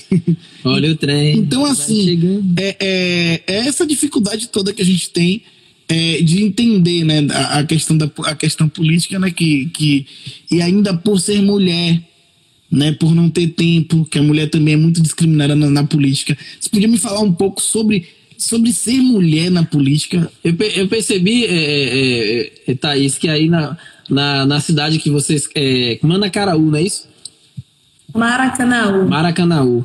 É, a maioria. Oi? É um nome indígena. Terra. Indígena, né? Olha aí. Deve as Maracanãs. Como? É, perdão, cortou aqui o áudio. Águas onde bebe as Maracanãs. Maracanãs são aqueles periquitinhos verdes. Ah, legal, rapaz, olha aí. É cultura, tá bom? Nosso podcast aqui é cultura, tá? Olha, tem uma aí. pergunta aí da, do nosso Léo. Do nosso Léo, nosso produtor. Qual, qual, qual é a sua meta se ganhasse? Qual seria a sua meta se você ganhasse as eleições a vereadores? Qual era a sua meta é. para essa cidade? É bom ele falar nisso, porque assim, eu, eu, eu nunca quis ser candidata. O Péricles me conhece já há alguns anos e eu sempre fui militante, né? Eu sempre fui dirigente de movimentos sociais, de grêmio estudantil, de tudo. Eu sempre tive na política a vida inteira. E eu nunca tive esse desejo de ser parlamentar, né? mas a indignação durante a pandemia, né? tudo isso que veio acontecendo no país, esse desgoverno me fez eu preciso, né? primeiro ajudar o meu partido que estava numa condição com as novas leis eleitorais, cláusula de barreira, enfim. E segundo, porque a gente precisa se posicionar, porque se não for a gente, quem é que vai ser, né? Se a gente que tem é, é, boas ideias, que defende o povo, que acredita que as coisas podem mudar, ir por outro rumo, não se candidatar e não colocar a cara, pra, a tapa para poder disputar, a gente vai deixar sempre um espaço para essas pessoas, para os é empresários. Exatamente. Se o mal não descansa, né? Por que, que temos que descansar? Por que, que o bem tem que descansar? Eu disse, não, eu preciso disputar o poder. É, a minha campanha foi muito voltada para a questão das mulheres, né? Eu sou feminista, então a gente tem uma luta aqui, eu, eu em Maracanaú, é, consegui fazer vários, é, é, várias ações, enquanto médica até, no patriciamento de saúde mental, consegui fazer com que vários agressores fossem responsabilizados né, na questão da violência contra mulheres e crianças, né? Então, era uma das, das nossas metas era, era ter um centro de referência para a questão da violência, né? Uma cidade muito violenta. Maracanaú é dita a cidade mais violenta do Brasil, uma das mais violentas Caramba. do mundo. É. Enfim, Imagina. então é uma marcada, é uma cidade industrial, ela é muito parecida com Simões Filho, sim. Escola industrial do Ceará. Né? Próximo da capital, né? É, a segunda arrecadação do Estado do Ceará, porque é o polo industrial, muitas indústrias e tal. Se Olha fosse de renda per capita por cada morador, seria 30 mil reais no Maracanã. Caramba! E as pessoas vivendo em extrema miséria. Então é indignante. Você precisa é, lutar contra isso. Não tem como lutar contra isso. Então minha campanha foi muito voltada para as mulheres, para o Sistema Único de Saúde. Em Maracanã eu sou é, é, conselheira municipal de saúde, né? Já fui por, por, por um mandato anterior, aqui fiquei um sem ir por conta do mestrado, né, a correria, e agora eu retornei né, nessa, nessa outra gestão. Sou conselheira municipal de saúde e sou presidenta do Conselho Local de Saúde. Né? Então, Olha só. A Parabéns. Gente, não é só. Em Cuba tem um, tem um dito assim: que quem faz só medicina e quem sabe só de medicina, nem de medicina sabe né? E os professores diziam muito isso para a gente. Então, não é para você saber só da medicina, só tratar uma doença, só prevenir uma doença, né? só, só promover saúde. Você precisa entender de outras coisas. Você precisa entender da legislação do SUS para você orientar os pacientes para conseguir a medicação, né? Conseguir é, é, os insumos necessários para aquele paciente acabar. Então, você precisa conhecer da legislação do SUS, precisa estar brigando pelo SUS. Então, é, é, um dos nossos projetos é fortalecer os conselhos locais, né? fazer as, as, os debates nos bairros, né? para trazer as demandas da saúde. Enfim, se eu for falar é muita coisa, mas assim, as principais bandeiras eram a população, é, é, as mulheres, população LGBT também, né? E, e a, o Sistema Único de Saúde, a defesa do Sistema Único de Saúde. Ah, que bacana, velho, bacana. Sempre representando a, a, a sociedade de maneira, principalmente os excluídos, né? A gente sempre fala que é, é, é, é necessário o, o, aquelas pessoas que se sentem excluídas por alguma situação terem seus espaços, serem representados, se sentirem representados, né? Olha, a minha filha tem 13 anos, ela se sente muito feminista, né? E ela é, e ela é cristã, né? É, evangélica. E existe muito esse debate. Se, poxa, o cristão não não pode ser feminista, não pode lutar por direitos sociais, não pode ir para a rua, não pode é, é, é acreditar em né, melhora da sociedade, ou o cristão também é, é, aquela pessoa alienada, de mente fechada, que não pode. É, que não se envolve no, no que está acontecendo aí fora da sociedade. Né? Então a gente sempre defende o seguinte: olha, é, o, o, o, cristianismo, ele também, é, Cristo, a gente segue Cristo. E Cristo foi um dos mais indignados na, na sociedade com qual ele viveu, inclusive por líderes da sua própria religião, né? Então ele criticou muitas coisas que ele conviveu na época. Então é, ele inclusive morreu por defender é, é, é, o, o, o, que ele acreditava, os seus princípios, a, as suas ideias, os seus pensamentos. Então, é necessário a, a, a, sociedade entender isso. E nós, como cristãos, pensamos, precisamos pensar dessa forma, porque a gente teve a eleição de 2018, de 2018 onde foi muito influenciada é, na sua vitória, né, é, no caso de Bolsonaro, pelos evangélicos. Né? Como é que você vê isso, é, é, é Thaís? É, você acha que os evangélicos foram enganados, foram culpados, foram responsáveis? Como é que você vê isso aí, a, a participação dos evangélicos nas eleições? Eu fui um daqueles que defendi muito para que a, o Brasil pudesse ter uma, pudesse ter uma melhora é, na, sua forma de, na sua forma de pensar, inclusive pelos próprios evangélicos. É, mas, enfim, é, sou daqueles que eu acho que a gente tem, a gente tem que ser aberto para o diálogo, né? Eu acho que a, a é, é, o, é, o respeito à opinião do outro.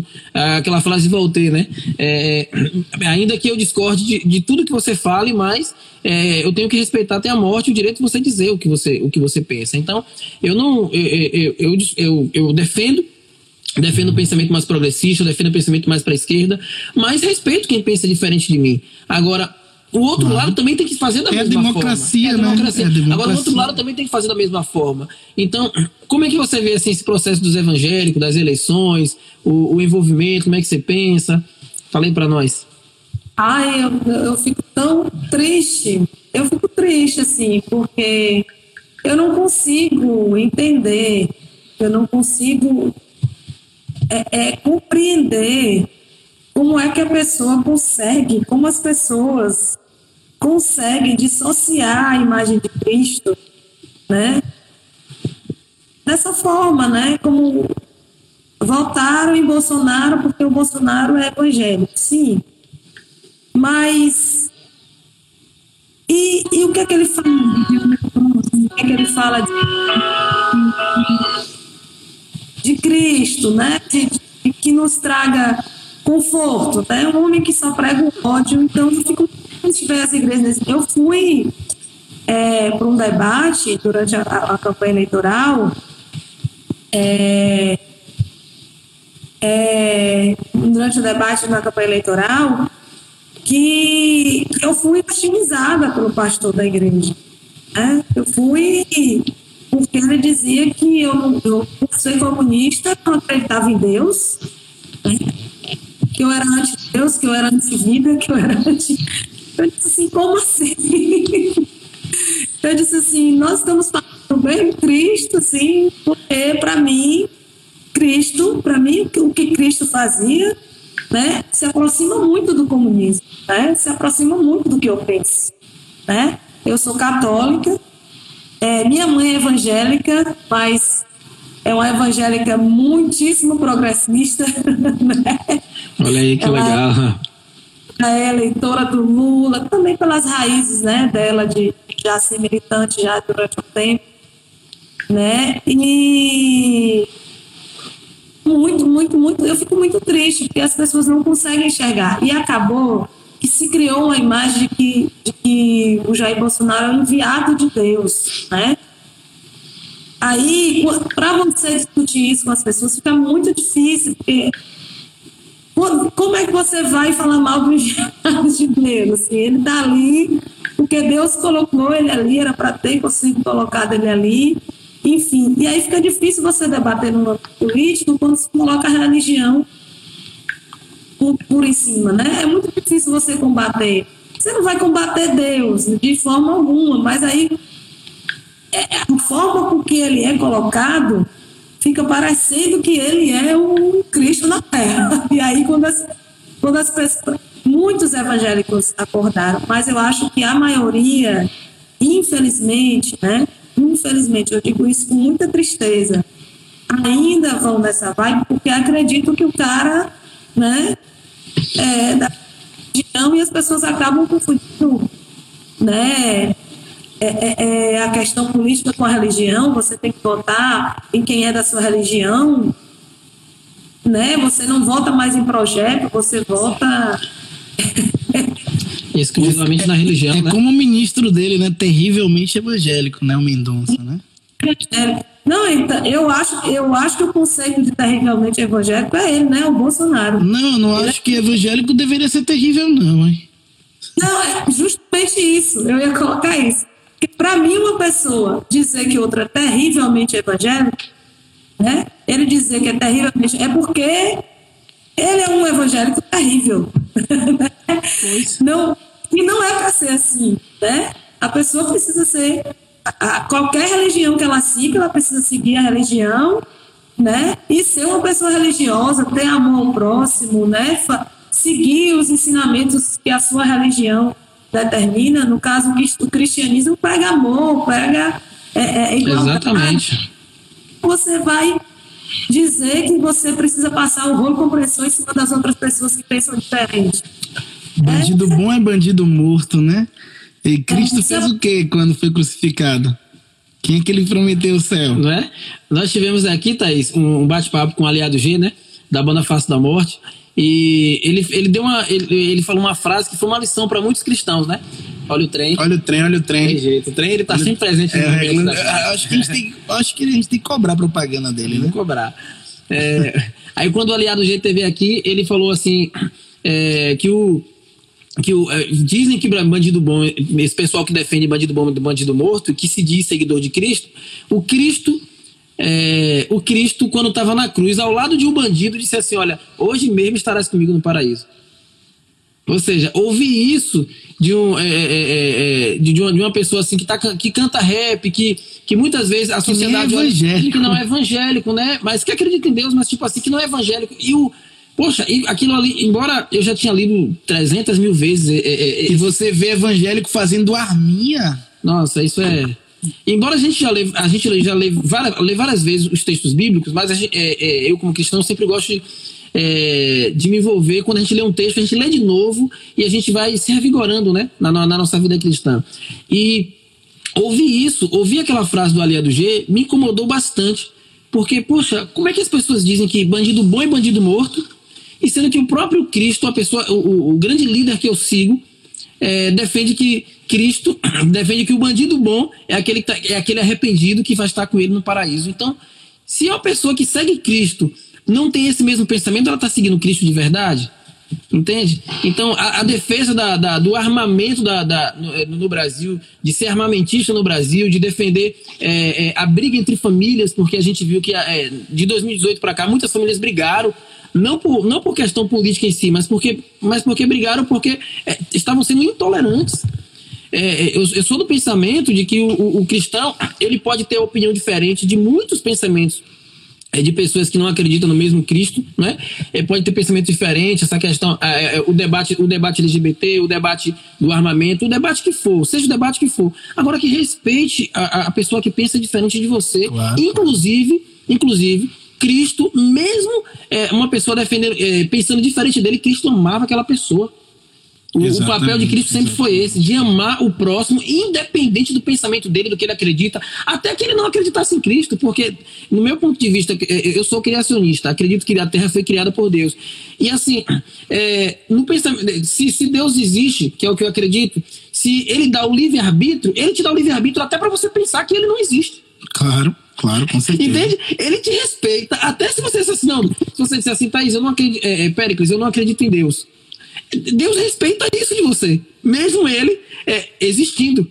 Entende? Então, por que, que eu, como seguidor dele, vou desrespeitar quem pensa diferente de mim? Porque é, é, pessoas que pensam completamente diferente de mim, eu vou desrespeitar e vou tratar mal, eu não vou amar. E Deus ama até aquela pessoa que não acredita que Deus existe. Deus ama até essa pessoa. Claro, então, claro. rapaz, esse pensa, é, é, é essa divergência que se criou é, no Brasil, desde as eleições de 2018, das pessoas da sociedade brasileira por essa questão é, é, religiosa, eu acho que foi um atraso civilizatório sim, muito grande, sim, porque sim. o Brasil, é, o, o, o, o, cidadão, o cristão, ele precisa entender que a sociedade é uma, é, é uma sociedade onde todos precisam se relacionar de maneira que amando o próximo, independente do pensamento e diferente. na minha concepção, isso foi um, eu acho que isso foi um regresso muito grande do, dos evangélicos, né?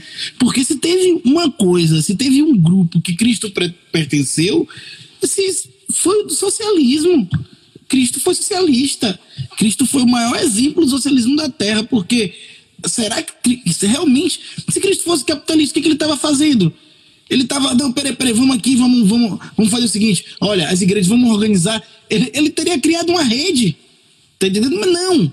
Ele veio para que ele nasceu aonde? Uma manjedora. Então, ou seja, a humildade, a humildade, a simplicidade. entendeu?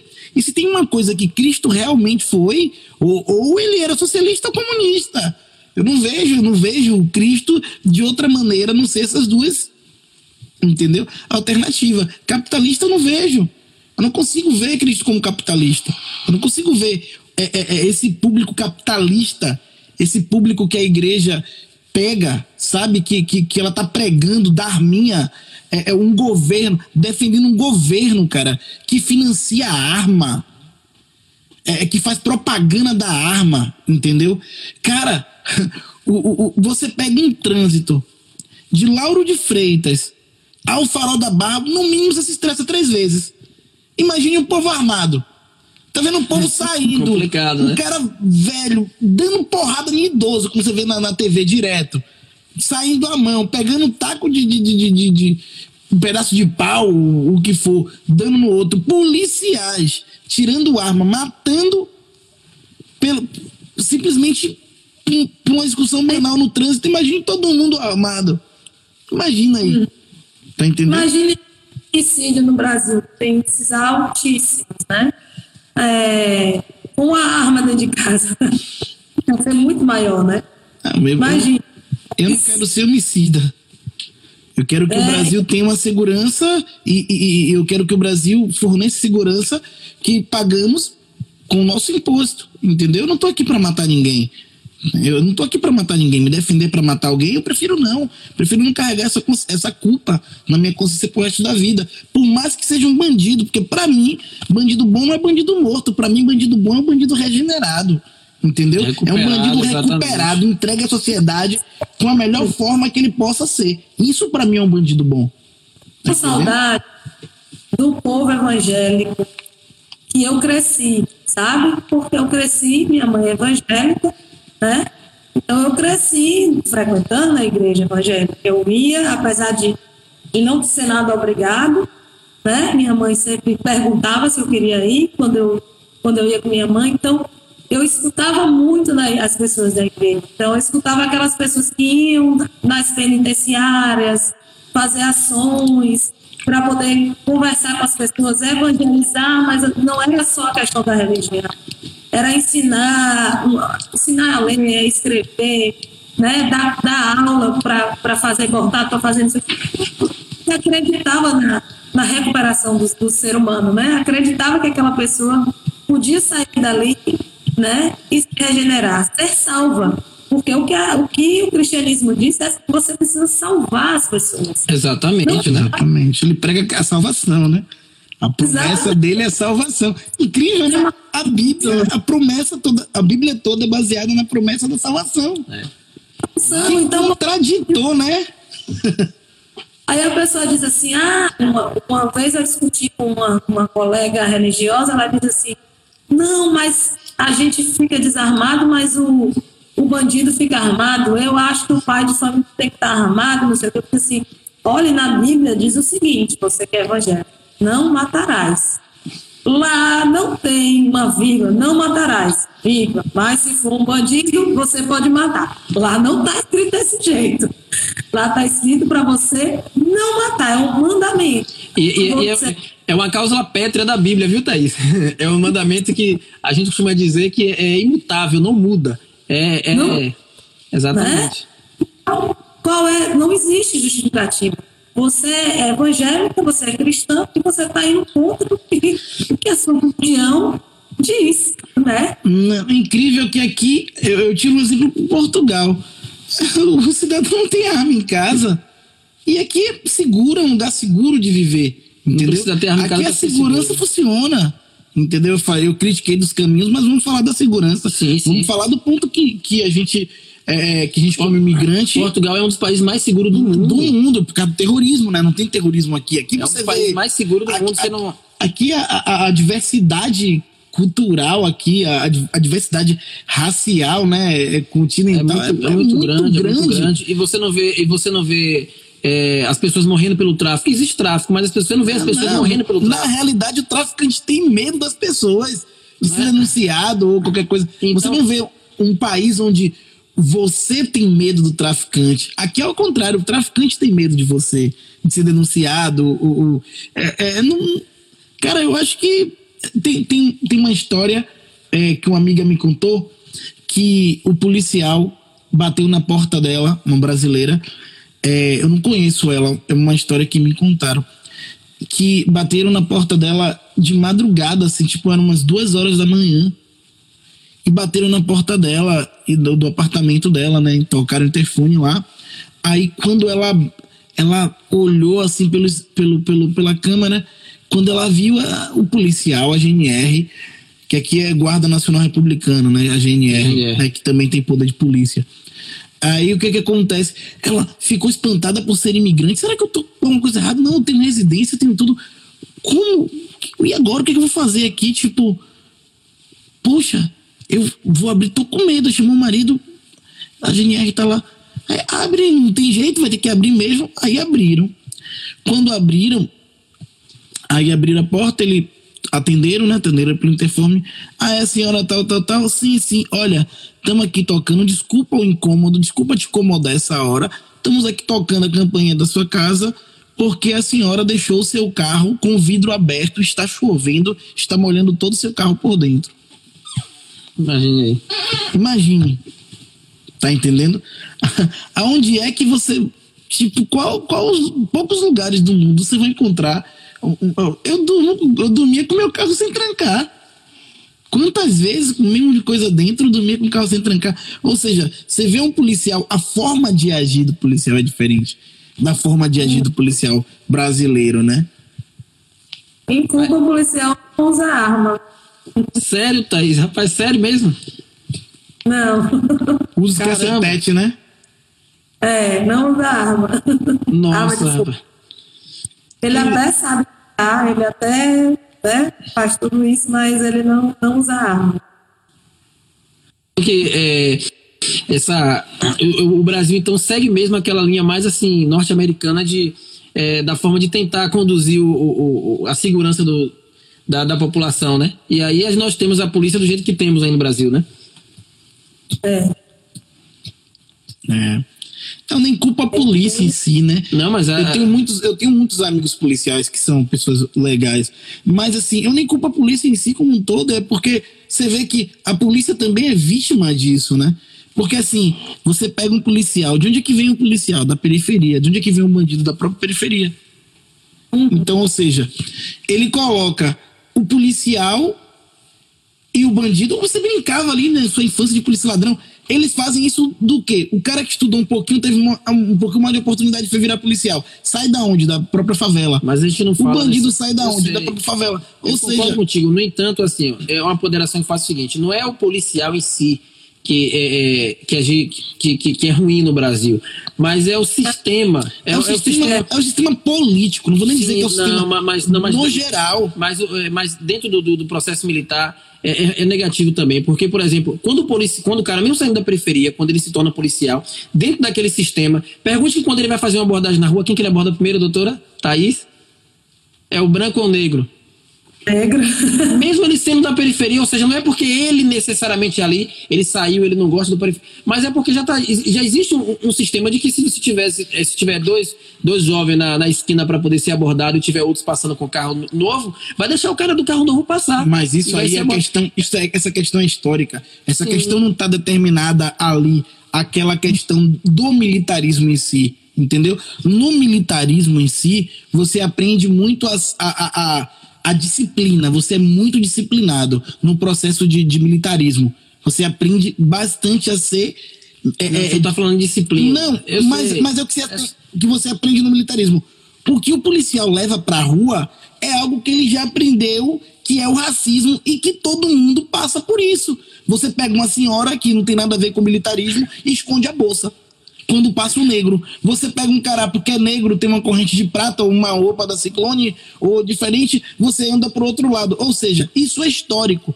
É, é, o, o- é o que o negro Deixa- já vem sofrendo de- há muito tempo. de- deixa eu ver a opinião de Thaís. Thaís, é, no- você como vereadora da cidade aí, o que, que, que você pensa aí sobre essa, é, sobre essa situação? Se, se chegasse, você, che, você chegando à, à Câmara de Vereadores, qual, a- o que, que você pensa assim, em lutar contra isso? Se você é, tem algum pensamento diferente do que a gente falou aqui, essa questão da segurança, da, da polícia, a forma que você vê. Kátia, Eu abração pra você aí, Kátia, participando aí também. A ouvinte, Olha aí, Kátia. ó, Kátia. Eveline, Olha, eu- Luiz. Eu acho que a, a- a polícia em si, no Brasil, ela é, ela é muito opressora. Ela, ela é muito Ela é ostensiva, né? Ela é muito opressora e ela é, é- assim ela é um instrumento do, do, do- do Estado né do capital então ela faz ela ela ela age né como o Estado age com todos nós o tempo inteiro né? nos oprimindo nos então age dessa forma eu passei um apuros já com a polícia, né? Até por ser militante. Não estou dizendo aqui que todo policial é ruim, nem Claro, que. claro. Lógico, estou falando da estrutura mesmo do, do da polícia, né? De como ela é estruturada. Eu conheço pessoas que, que depois que foram entraram para a polícia, ou se indignaram e saíram, né? Alguns, ou, ou ficaram doentes mentalmente, né? Porque querendo é um trabalho super estressante. Cara, não é fácil você, você trabalhar ou se tornar pessoas insensíveis assim na vida, que, que são capazes de matar qualquer um, né? E conheço outros que, que ficaram bem, mas é a minoria, porque a estrutura do, do, do- do- da polícia, da polícia, sobretudo da polícia militar, né? Está falando da polícia militar, né? Que ela é a mais ostensiva, a mais, né? A que está ali no rua o tempo inteiro, né? Então ela fica e sim, e sim, é, é lógico. A, eu, eu já vivenciei aqui em Fortaleza coisas terríveis aqui na beira-mar, em Fortaleza, eu estar andando e aí a polícia abordar um, uma- um grupo de jovens e aí dizer assim, o que é que vocês estão fazendo aqui? Moram onde? Moram no Pirambu. Pirambu é uma das maiores favelas da, da América Latina que tem aqui no bairro aqui de Fortaleza. E o que é que vocês estão fazendo aqui? Quer dizer que quem mora no Pirambu não pode andar na beira-mar. Ou seja, o direito de ir e vir não pode, se você mora no Pirambu, você está ali para fazer algo de errado. Né? Então, eu disse, quer dizer que não pode, não, é, eu já fui me meter na história, meu marido, cala a boca, você vai ser presa também. Quer dizer que não pode não a pessoa morar no Pirambu e andar na beira-mar? Claro que pode, é lógico que pode, mas a polícia, aquele jovem, nem como uma ameaça. Porque o Estado quer que ele faça isso, né? O Estado é, é, é, parece que faz uma lavagem cerebral na galera que está da polícia militar. Eles se tornam um instrumento mesmo opressor do Estado, assim, a grande maioria, né? É, a polícia militar ela é ostensiva, né? Ela trabalha na ação ostensiva. Ela trabalha no combate à ação naquele momento, né? Ela, ela é preventiva, ela é, ela é preventiva, preventiva. A preventiva é a civil, Não, investigativa. a polícia militar é pra ser preventiva. A polícia militar é, é ostensiva, né? Ela é, mas, ostensiva. sim, mas ela né? é pra ser preventiva também. Ela é pra ser preventiva. Sim, sim. Ela é A realidade era que preventiva. todas as polícias eram para ser preventivas, né? Mas hoje, no, no modelo que se encontra o país, eu não tô, não tô aqui defendendo a polícia e a Constituição. Sim, sim, sim. Eu, eu acho que os policiais também eles são vítimas São daquele vítimas, sistema. Claro, claro. É, Tipo, exatamente, agora como você falou. eles, eles são vítimas daquele sistema, ou seja, é, é, um- também se ele, se ele baixar a cabeça da forma que está a criminalidade, também ele morre. A gente sabe como é. Eu acho que a questão é o governo, a questão é. é um, um exemplo. É, Bolsonaro prometeu que a violência cessaria, que no governo dele. Muita gente votou em Bolsonaro por essa linha mais durona de que iria acabar o. o- o- o- sabe? A, a- a violência. E, e não mudou. Acho que multiplicou, porque assim, o equilíbrio. Veio a fome, né? Mas é isso, mas é aí que onde mora a forma do policial ser da forma que é e a forma do bandido ser como ele é, porque assim, o o- o- os dois são originados do mesmo lugar, os dois são originados da, da periferia.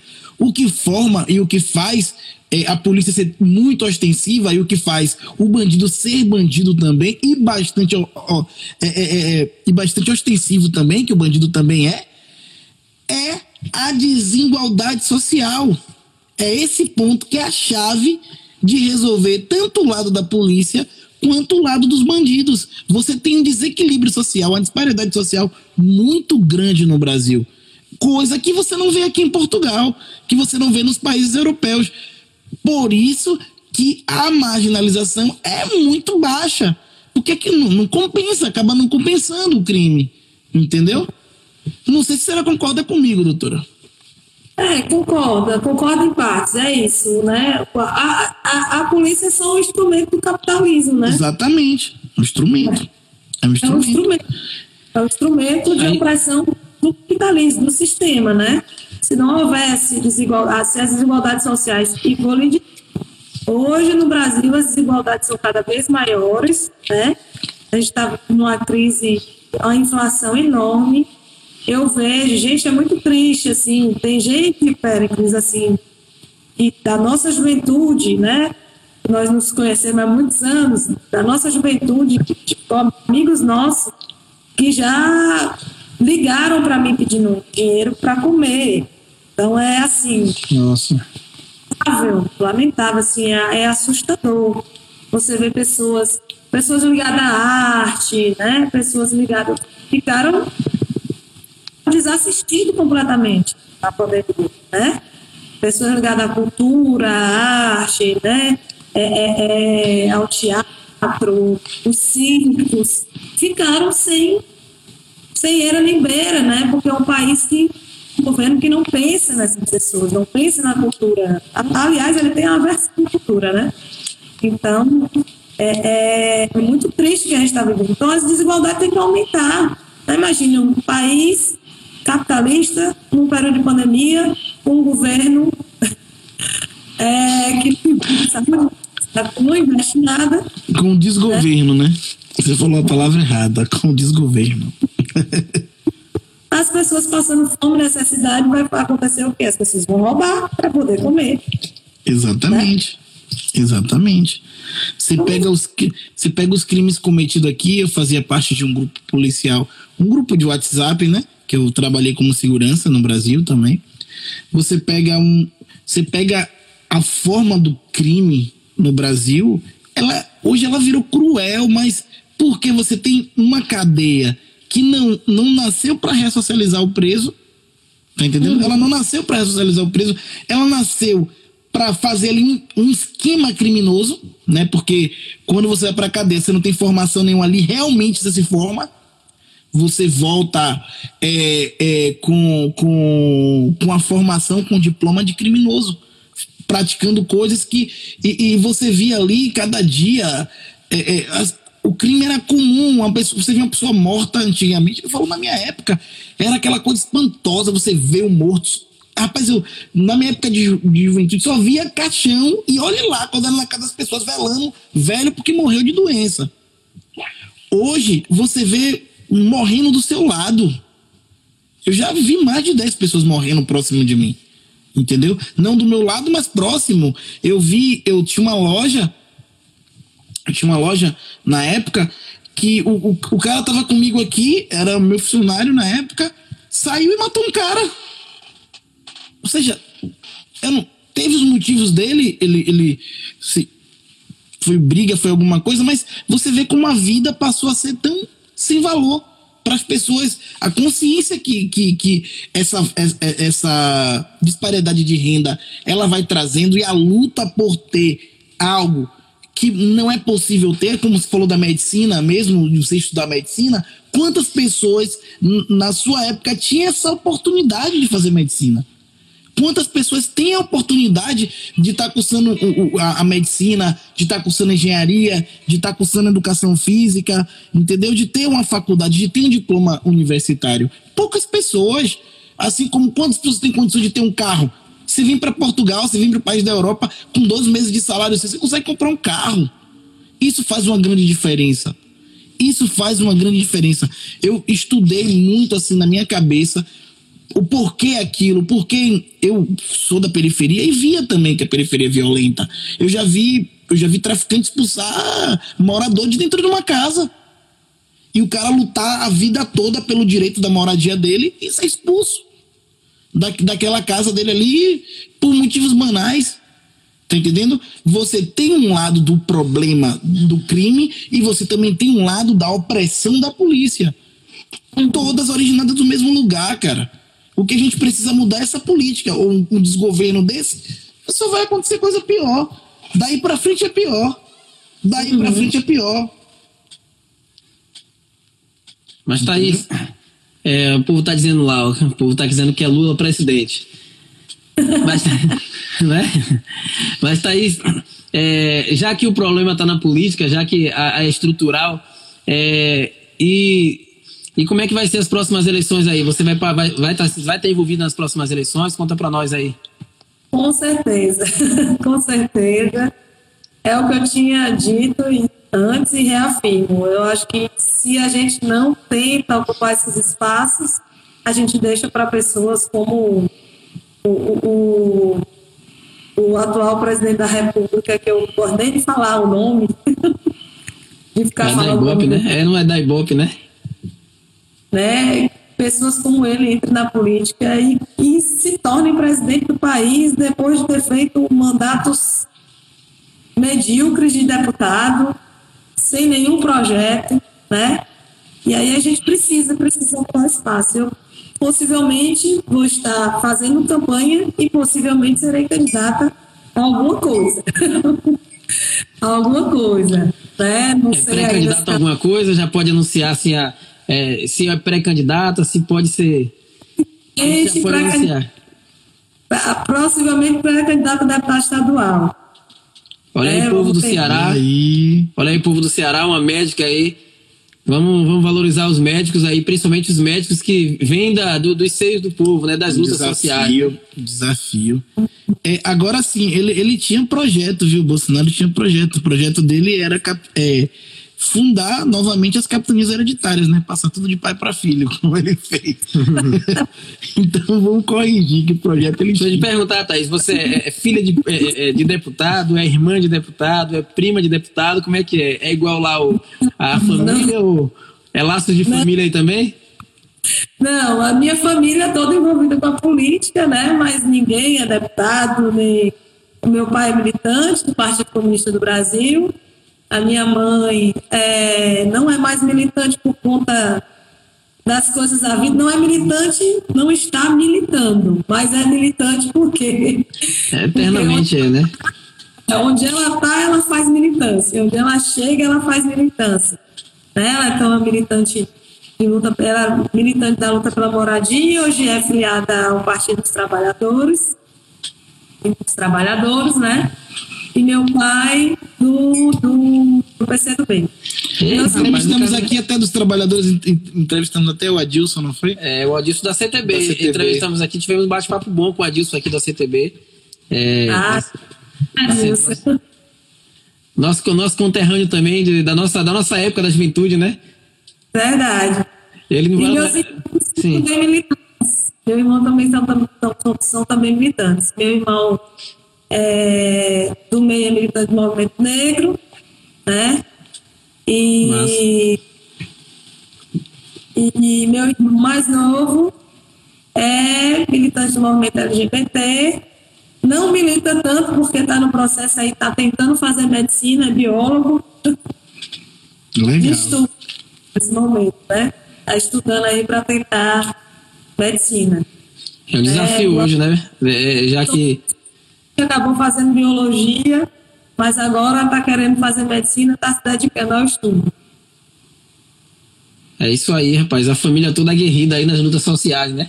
É, um movimento negro, outro. É, é vixe, é, é, é, muitas lutas. Agora, é curioso aí, né? Parece que então sua mãe. Não sei se você. Sua mãe agora é do PT e seu pai é do PCdoB. É. tá na esquerda, tá na esquerda é o que importa, né? É, é, um, é um desafio, né?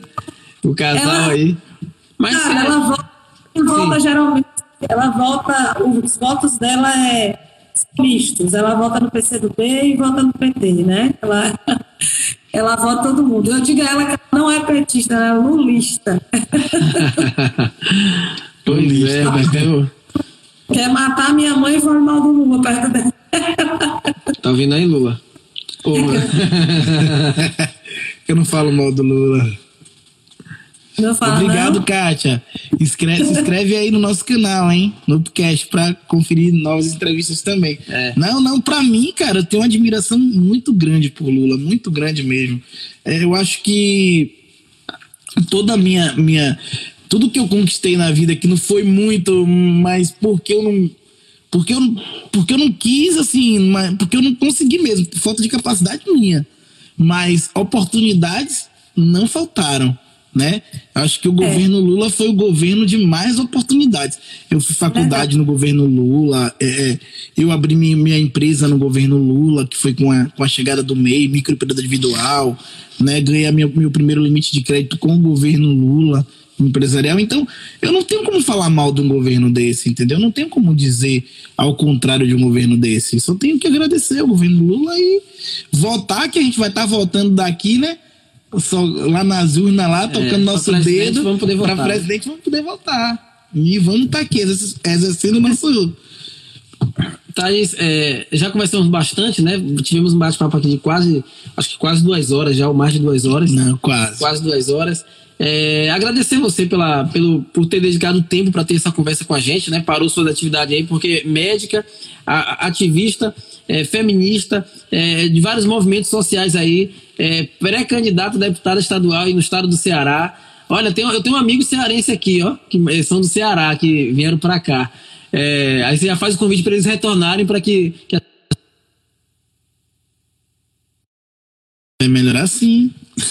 pois é, então agradecer aí por esses momentos. E se você quisesse falar alguma coisa, é, é, suas considerações finais aí para a gente ir terminando o nosso momento, sinta-se à vontade. Só agradecer né, a esse momento, gostei muito e vou começar a seguir, assistir todas as entrevistas aí de vocês, porque é um espaço muito legal, mas é tão, é tão bom que o papo flui tanto que a gente nem percebeu. Nem que... A gente nem percebeu. É verdade. Aí fluindo, a gente foi falando, porque eu falo bem pouquinho, né, Péricles? Pois é, né? A gente. E eu, eu, eu e o Anderson aqui também, né? É, Mas a gente quase não fala, né? Quase é, não fala. Então, só agradecer mesmo. Eu sempre gosto de participar e de estar nesses espaços, porque a gente vive uma batalha de ideias, né? E a gente é. precisa criar espaço para a gente defender nossas ideias, né? E, e, e, que são as ideias de justiça social, de amor próximo, né? De diminuir as desigualdades, é, de, de derrubar as mentiras contra Cuba, enfim, Então a gente precisa ocupar esses espaços tempo de fake news. As fake né, news, é. que as pessoas acreditam, meu Deus, que é, colocaram um chip com o número da besta numa vacina, enfim. Nossa, surreal. Então a gente precisa esses espaços das mídias é, e trazer as verdades para as pessoas, né? Exatamente. Exatamente. A lei foi bem esclarecedor, viu, Thaís? Principalmente aí a, o que você falou sobre Cuba aí, sobre a, a sua vivência, sua experiência lá. Foi muito enriquecedor mesmo para quem está nos assistindo aí que queria conhecer um pouco mais Exatamente. sobre Cuba. Interessante que nosso canal aqui fala, a gente fala muito sobre imigração. muito. sobre imigração, de diversas. Nós entrevistamos tem uma advogada, é, né? Entrevistamos uma menina que ela, é, ela, ela hoje ela tem um canal, É, né? chique. É, Belle Chique, ela é negra e ela tem um canal de e ela orienta as pessoas a fazerem é, mexer com o cabelo, né, fazer penteados no cabelo e tal, de maneira é, de maneira natural, né, com produtos naturais. E ela cresceu muito e ela estourou. E eu a conheci na Bolívia. Ela é brasileira, é baiana, soteropolitana. E eu a conheci na Bolívia, quando eu estava na Bolívia lá. E hoje ela mora no Brasil e ela emigrou também. Essa, é, esse pensamento de, de, de pessoas que saíram é, da sua terra, foram para outros lugares, você volta com outra cabeça, né? Você volta com. Percebe que o mundo não é só ali, aquele mundinho onde você vivia. Mesmo que você volte para onde você nasceu, mas você é, é, convive com outros pensamentos, com outras ideias, com outras culturas. E é isso que muita gente no Brasil está precisando, né, Thaís? Deixa, eu- Pra deixa eu responder a Kátia ali. É isso aí, Kátia. Viva Ernesto Che Guevara de Lacerda. o velho Che. Viva Cuba também, né? É. Viva Cuba e os parabéns a Cuba por conseguir estar mantendo um país por mais de 50 anos de embargo econômico do, do, do governo americano. E não é só do governo americano, né? Porque tem muitos países que têm medo do governo americano, de sofrer sanções do governo americano e não negocia com Cuba, né? Então, pra- é a mesma coisa que aconteceu, que está acontecendo com a Venezuela hoje, né? Ele cria um problema e depois diz, olha que você está passando fome. E aí joga a população contra o governo, né? É, tentando sair de santo, né? Ah, mas a China tá chegando, pá. Fica tranquilo. né? Fica tranquilo, que seu poder, seu pódio de melhor do mundo já tá chegando ao fim. né? Mas é isso aí. Esse foi, esse foi mais um papo descontraído com a Thaís. Ela que é médica, né? Uma pessoa que é ativista política, né? É feminista, não é isso? Uma pessoa que é humana. Vamos, vamos Resumir generalizar tudo. Uma pessoa que é humana, uma pessoa que é, que é verdadeira e humana. É isso aí. Esse foi mais um papo, esse foi mais um Upcast, né? Diretamente, do, diretamente de Portugal para, o Brasil. E, É olha, é, e antes de finalizar, é, inscreve no nosso canal, Upcast Podcast. É, e no Instagram também, Instagram e o Upcast Podcast. O que mais? Precisamos bater 40 mil inscritos. Tá, tá perto, né? 37 mil, tá, tá perto. E, e quem mais? Quem mais? Ah, olha, é, você que está aqui em Portugal, que tem sua empresa aqui em Portugal, nos procure que tem coisa boa aí, viu? Tem coisa boa aí. Tem coisa pra gente boa. poder fazer divulgação. E no Brasil também, no, Brasil, também. Principalmente no Brasil também. Só quer ganhar euro agora, né, cara? Tem que ganhar real também. Para de ser capitalista, Não, mano. vou ter que pagar as contas, as contas que a gente paga em euro, não é em real. Mas real tá bom, Thaís. valorizado. Um É beijo. isso aí, Thaís. Muito obrigado. E ficamos hoje com- com a Thaís, né? Muito obrigado. O Upcast agradece a sua entrevista.